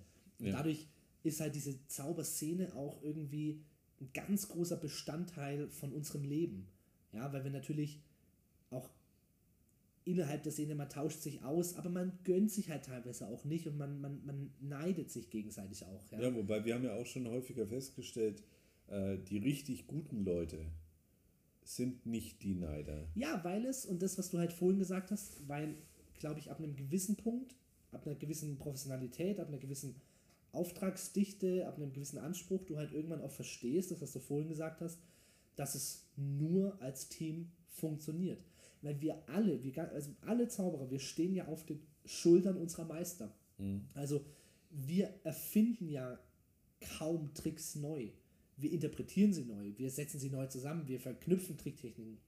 Und das wird dann eben zu unserer eigenen Technik, auf der dann irgendwann auch wieder andere stehen werden und sagen werden, ach guck mal, der hat die zwei Prinzipien verknüpft, ist eine tolle Idee und dann verknüpfen die es wieder mit was Neuem, ja.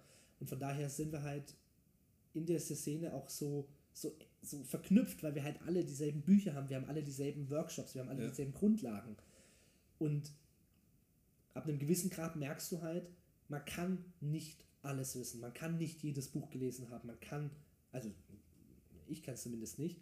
Und ich glaube, in dem Moment, wo du halt verstehst, dass man zusammen viel schneller ist, was ja in jedem Bereich dieses Lebens eigentlich uns, also was ja total logisch ist, aber irgendwie innerhalb der Zauberszene, weil wir halt auch oft so an diesem Geheimnis festhalten und sagen, nee, wir wollen nicht teilen und wir haben da jetzt eine tolle Idee und, und was ist, wenn es jemand nachmacht und so.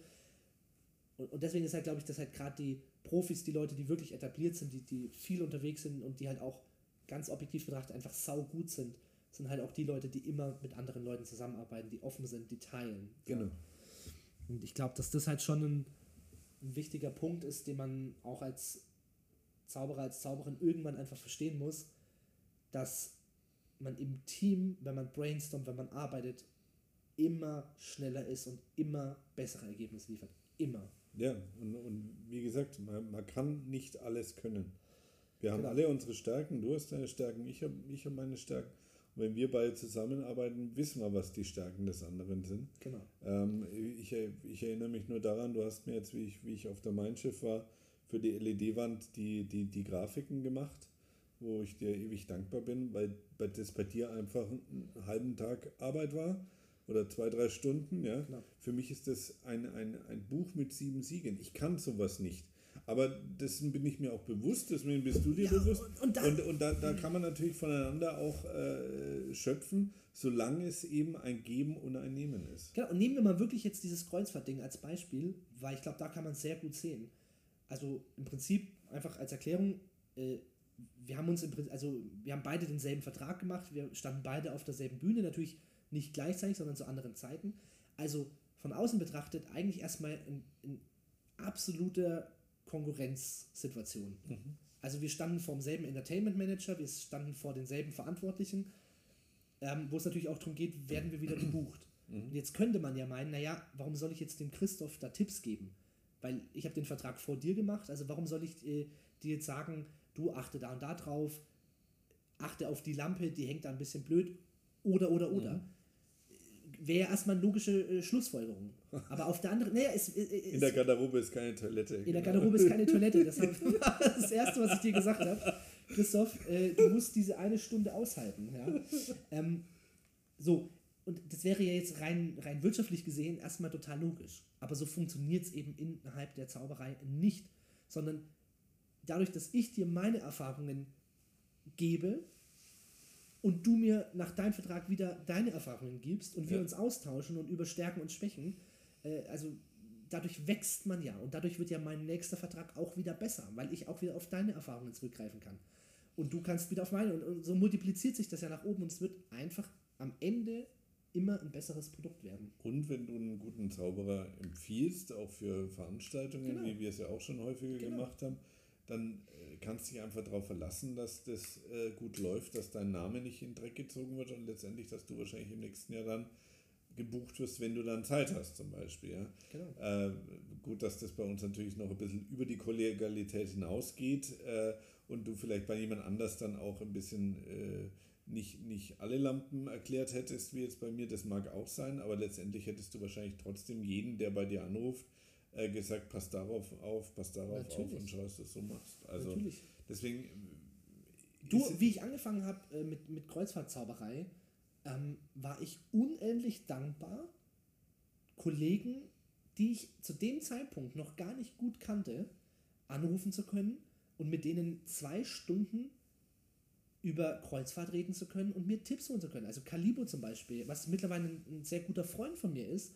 Aber damals bei meinem ersten Kreuzfahrtengagement, weil ich halt wusste, er war auf demselben Schiff von ganz oft, habe ich ihn einfach angerufen und gesagt, hey, ich bin ein Kollege, ich wurde jetzt auf das Schiff engagiert, magst du mir Tipps geben? Und er so, na klar. Und am Ende haben wir zwei Stunden telefoniert. Ja?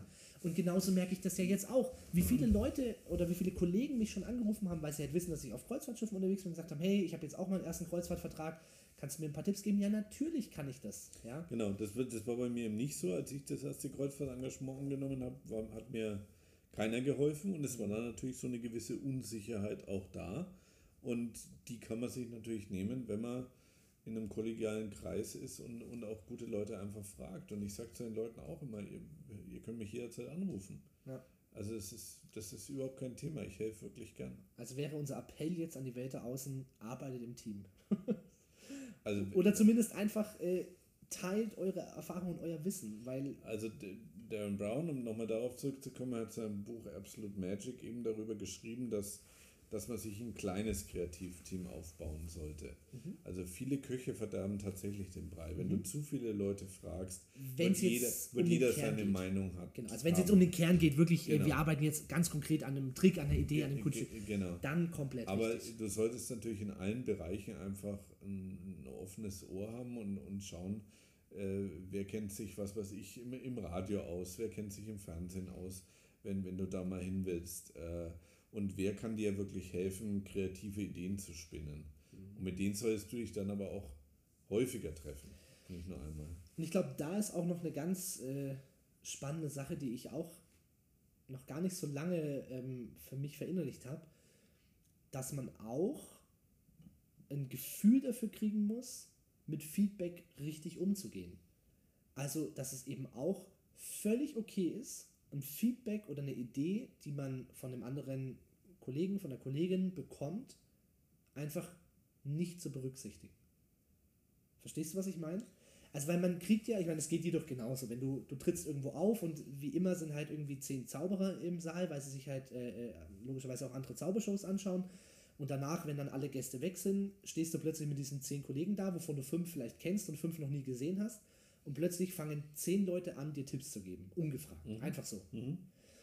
Und ich höre mir das immer an, weil wenn eine gute Idee dabei ist, freue ich mich. Aber ich habe für mich halt mittlerweile gelernt, dass es auch okay ist, einfach mal zu sagen, vielen Dank für das Feedback, aber ich sehe es anders. Ja, ja, definitiv. Also, Aber da war ich früher nicht so. Ich musstest- früher habe ich Ja, jedes Feedback, jede Idee aufgenommen. Und ich weiß noch, zu mir hat mal jemand gesagt, äh, äh, keine Ahnung, Alex, nimm anstatt den grünen Tüchern jetzt rote Tücher. Und dann habe ich das einfach gemacht und es war völliger Quatsch. Der, es hat gar nichts für die Show gebracht, so. Aber ich dachte mir halt, ja klar, es war halt ein, ein angesehener äh, Zauberer, äh, so. Und dann dachte ich mir, ja klar, wenn der das sagt, dann muss ich jetzt auf jeden Fall andersfarbige Tücher nehmen, so. Und Ja, aber es, äh, es gibt auch äh, ganz, ganz tolle Sachen, die dann passieren. Ich war zum Beispiel jetzt auf der Kulturbörse in Freiburg, du warst ja mit mir dabei. Und dann sagt der äh, Monsieur Bressel-Berger, ein ganz lieber Kollege, der meine Show in Hanau vor einem halben Jahr gesehen hat, äh, sagt zu mir, eine Sache hätte ich da noch. Und dann sagt er zu mir, dein Stagehand, der immer auf die Bühne kommt, ist zu leger gekleidet. Das bricht total mit deinem, mit deinem Bühnenbild und mit dem, was du bist. Und das ist nur eine ganz kleine Sache. Mhm. Aber ich finde das so wertvoll und das nehme ich mir dann schon auf jeden Fall zu Herzen. Genau, aber wenn, wenn der jetzt, aber, wenn der jetzt gesagt hätte, dein äh, orangener Anzug ist scheiße und äh, du musst jetzt nur noch mhm. im, im schwarzen Anzug auftreten, dann müsste ich natürlich sagen, naja, aber es hat schon einen Grund, dass ich den orangenen Anzug trage. Ja, und selbst wenn es einen Grund hat, gefällt es mir und das ja, richtig. so und das ist halt meine Entscheidung. So. Genau. Nee, aber ich glaube, dass das einfach was ganz Wichtiges ist, dass man lernt, halt auch mit, mit das klingt jetzt alles so überheblich oder so, das ist gar nicht so gemeint, aber halt auch mit steigendem Erfolg kommen natürlich auch immer mehr Leute auf dich zu und, und, und, und wollen dir reinreden und wollen dir Tipps geben und, und äh, sich dann damit halt auch irgendwie etablieren. Und ich glaube echt, dass es ein ganz wichtiges Ding ist, was man irgendwann lernen muss, wo ich auch gerade erst noch im Lernen bin. Von wem hole ich mir Feedback, von wem hole ich mir kein Feedback und wie bewerte ich auch Feedback. Ja? Also weil ich bin zum Beispiel mittlerweile, ich habe früher, hab ich, war ich auch einer von denen, die nach jeder Show von den Kollegen immer sofort, hey, guck mal, ich habe die Idee, ich habe die Idee. Und mittlerweile ist es bei mir so, ich frage einfach. Das mache ich sogar bei dir. Was heißt sogar bei mir? Naja, wir sind ja jetzt schon äh, über so ein, äh, wir besuchen uns mal gegenseitig bei der Show, also wir arbeiten ja wirklich sehr intensiv, wir sind sehr eng befreundet, so, da ist es ja nochmal eine andere Ebene. Aber selbst bei dir nach einer Show frage ich ja, Christoph, hast du gerade Lust auf Feedback? Mhm. Also außer du gibst mir davor den Auftrag, Alex, schau heute bitte hin und danach quatschen wir drüber, ne? Achso, du, du äh, dass ich dich fragen muss, äh, mir Feedback oder. Nee, dass ich frage, ob du überhaupt gerade Feedback, Feedback will. möchtest. Ja. So. Und das habe ich mir wirklich angewöhnt, weil es ist eigentlich echt, es ist ein No-Go, ja, äh, irgendwie nach einer Show von einem Kollegen und von einer Kollegin hinzugehen und sagen, du übrigens, was mir aufgefallen ist, ne, da und da hat es geblitzt und so. Und das ist echt, da bin ich mittlerweile, reagiere ich so allergisch drauf und ich werde dann auch echt manchmal pumpig, wo ich sage, du, es ist gerade echt lieb von dir gemeint, aber lass mich mal kurz umziehen und eigentlich will ich gerade nicht über meine Show reden, weil ich war echt so zufrieden mit dem Abend. Es war so ein toller Abend, ich hatte so ein gutes Gefühl auf der Bühne. Ich mag jetzt einfach kein Aber findest du nicht komisch, wenn Kollegen da sind, die gar nichts zu einer Show sagen? Nee, das finde ich voll angenehm. finde ich voll angenehm wenn es nicht mit einem Unterton versehen ist. Also wenn es nicht so ein, ähm, das habe ich auch erst vor kurzem erlebt, jetzt ohne Namen zu nennen, aber wenn dann so jemand kommt und dir danach nur die, also ein Kollege, den man eigentlich schon lange kennt, der sich aber davor auch nicht ankündigt und dann so ein bisschen so inkognito im Publikum sitzt und danach dann so herkommt, dir die Hand schüttelt und sagt, also mach's gut, ne, schönen Abend noch. Aber mit so einem Unterton, wo du genau weißt, so, äh, ja, du hättest schon noch einiges besser machen können. Das ist natürlich blöd, ja. ja. Aber ich finde es total angenehm, wenn jetzt einfach. Nee, ich, ich finde es echt angenehm, wenn einfach mal kein Feedback kommt, wenn kein, wenn man nicht noch fünfmal über die Show diskutieren muss. So. Aber auch das, das wissen auch wieder die Leute, die, die, die wirklich auch auf der Bühne auftreten. Also ich hatte es letztens jetzt erst, dass einer zu mir gesagt hat, wenn du Feedback willst, gebe ich dir gern Feedback, das machen wir aber morgen, ich schreibe dir gerne eine Mail. Genau. Und dann habe ich gesagt, ja, super gerne.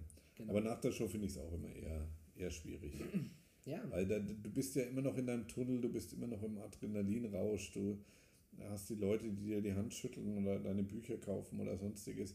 Und dann jemand, der sagt, ach, ich wollte noch das eine da, da hat was geblitzt. Äh, das ist. Und ganz schlimm ist natürlich dann, wenn, wenn Kollegen dich äh, auf äh, irgendwelchen Seiten dann schlecht machen und schlecht bewerten. Das geht meiner Meinung nach halt gar nicht. Absolut. Und ich glaube halt auch die, ähm, also auch um, einfach nochmal um dieses Team, weil das ist ja eigentlich wirklich was, was wo wir jetzt gerade echt äh, ein ganz gutes Beispiel sind, weil wir wirklich viel zusammenarbeiten, wir äh, uns gegenseitig. Ich glaube, und da haben wir ja beide unsere positiven wie auch negativen Erfahrungen schon gemacht. Jetzt gar nicht wir beide miteinander, weil wir hatten da immer einen, einen guten Umgang damit, aber ähm, ich glaube, man muss in so einem Team auch klar definieren, ähm, für was ist das Team zuständig? Ist es, eine aus, ist es ein ausgeglichenes Verhältnis? Also reden wir heute Abend eine Stunde über dich und eine Stunde über mich. Wenn es eine halbe Stunde und eineinhalb Stunden ist, ist es auch noch egal. Oder geht es jetzt um eine Dienstleistung im Sinne von, ähm, Christoph, ich möchte, dass du mich jetzt drei Tage coacht und dann bezahle ich dir das auch. Genau. Oder wir finden einen anderen Weg. Genau. Aber das ist, glaube ich, auch was, was ganz wichtig ist, dass man einfach ein, ein Team aufbaut, wo entweder alle davon profitieren genau. oder sich ein Team aufbaut und die Leute bezahlt.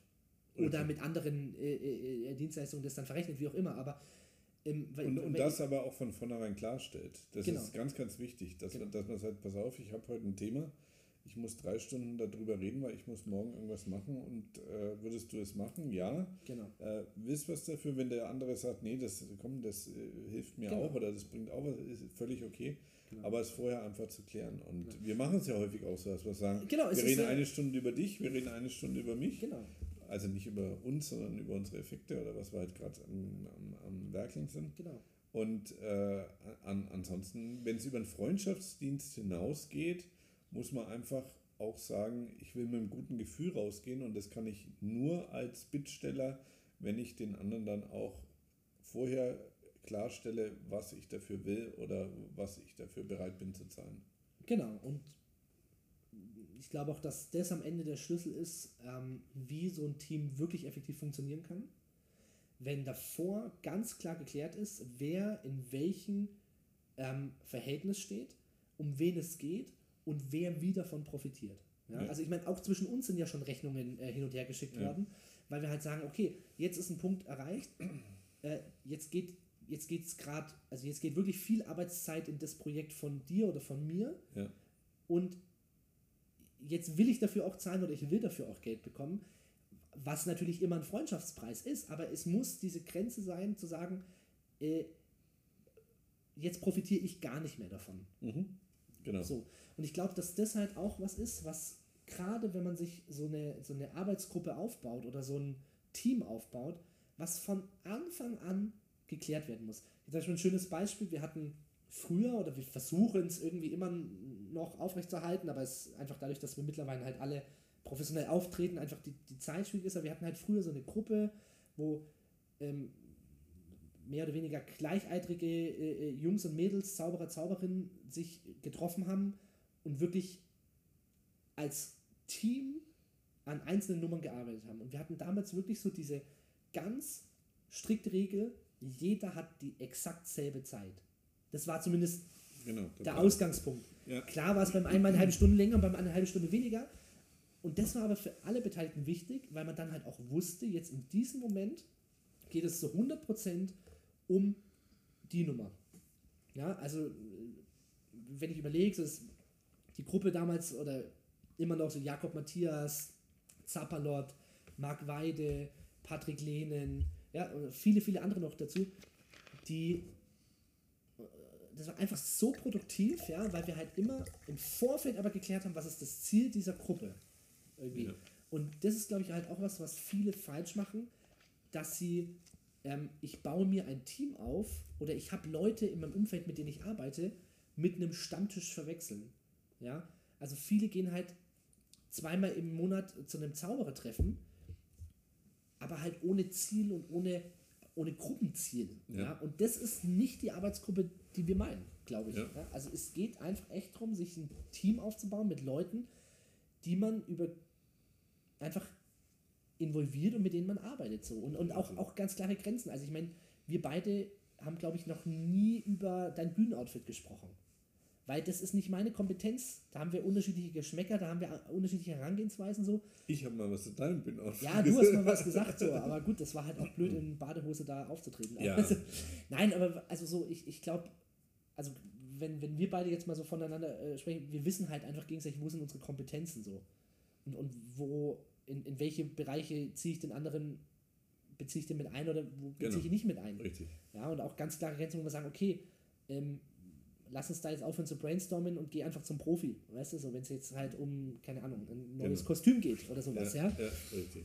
Und ich glaube, das ist halt schon super wichtig, dass man sich einfach ähm, ein Team aufbaut, wo verschiedene Kompetenzen zusammenkommen und dabei im Vorfeld auch einfach geklärt ist, was ist welche Aufgabe und wer profitiert wie davon. Genau. Das kann man, glaube ich, nicht, nicht nur in dem Bereich der Zauberkunst, sondern allgemein. Also wenn du dir ein Team aufbaust und wenn es um deine, deine Gartenpflege geht oder was weiß ich was. Klar. Ja. genau. Ja, der eine ist ein Baumarktfreak und der andere kennt sich mit Blumen aus. Also es ist, weißt du, also deswegen äh, glaube ich schon, dass das relativ universell ist, dass es ein Geben und ein Nehmen sein muss und wenn es darüber hinausgeht, dann auch äh, entsprechend mal vorher abklärt, wie das Ganze abgewickelt wird. Absolut. Eigentlich schönes Schlusswort, oder? oder hast du noch was zu sagen? Nee, nee, alles, alles, alles gut. Das ist alles gesagt. War wieder mal ein schönes Gespräch. War ein schönes Gespräch, diesmal mit Mikrofon. Christoph, vielen Dank. Sehr gerne.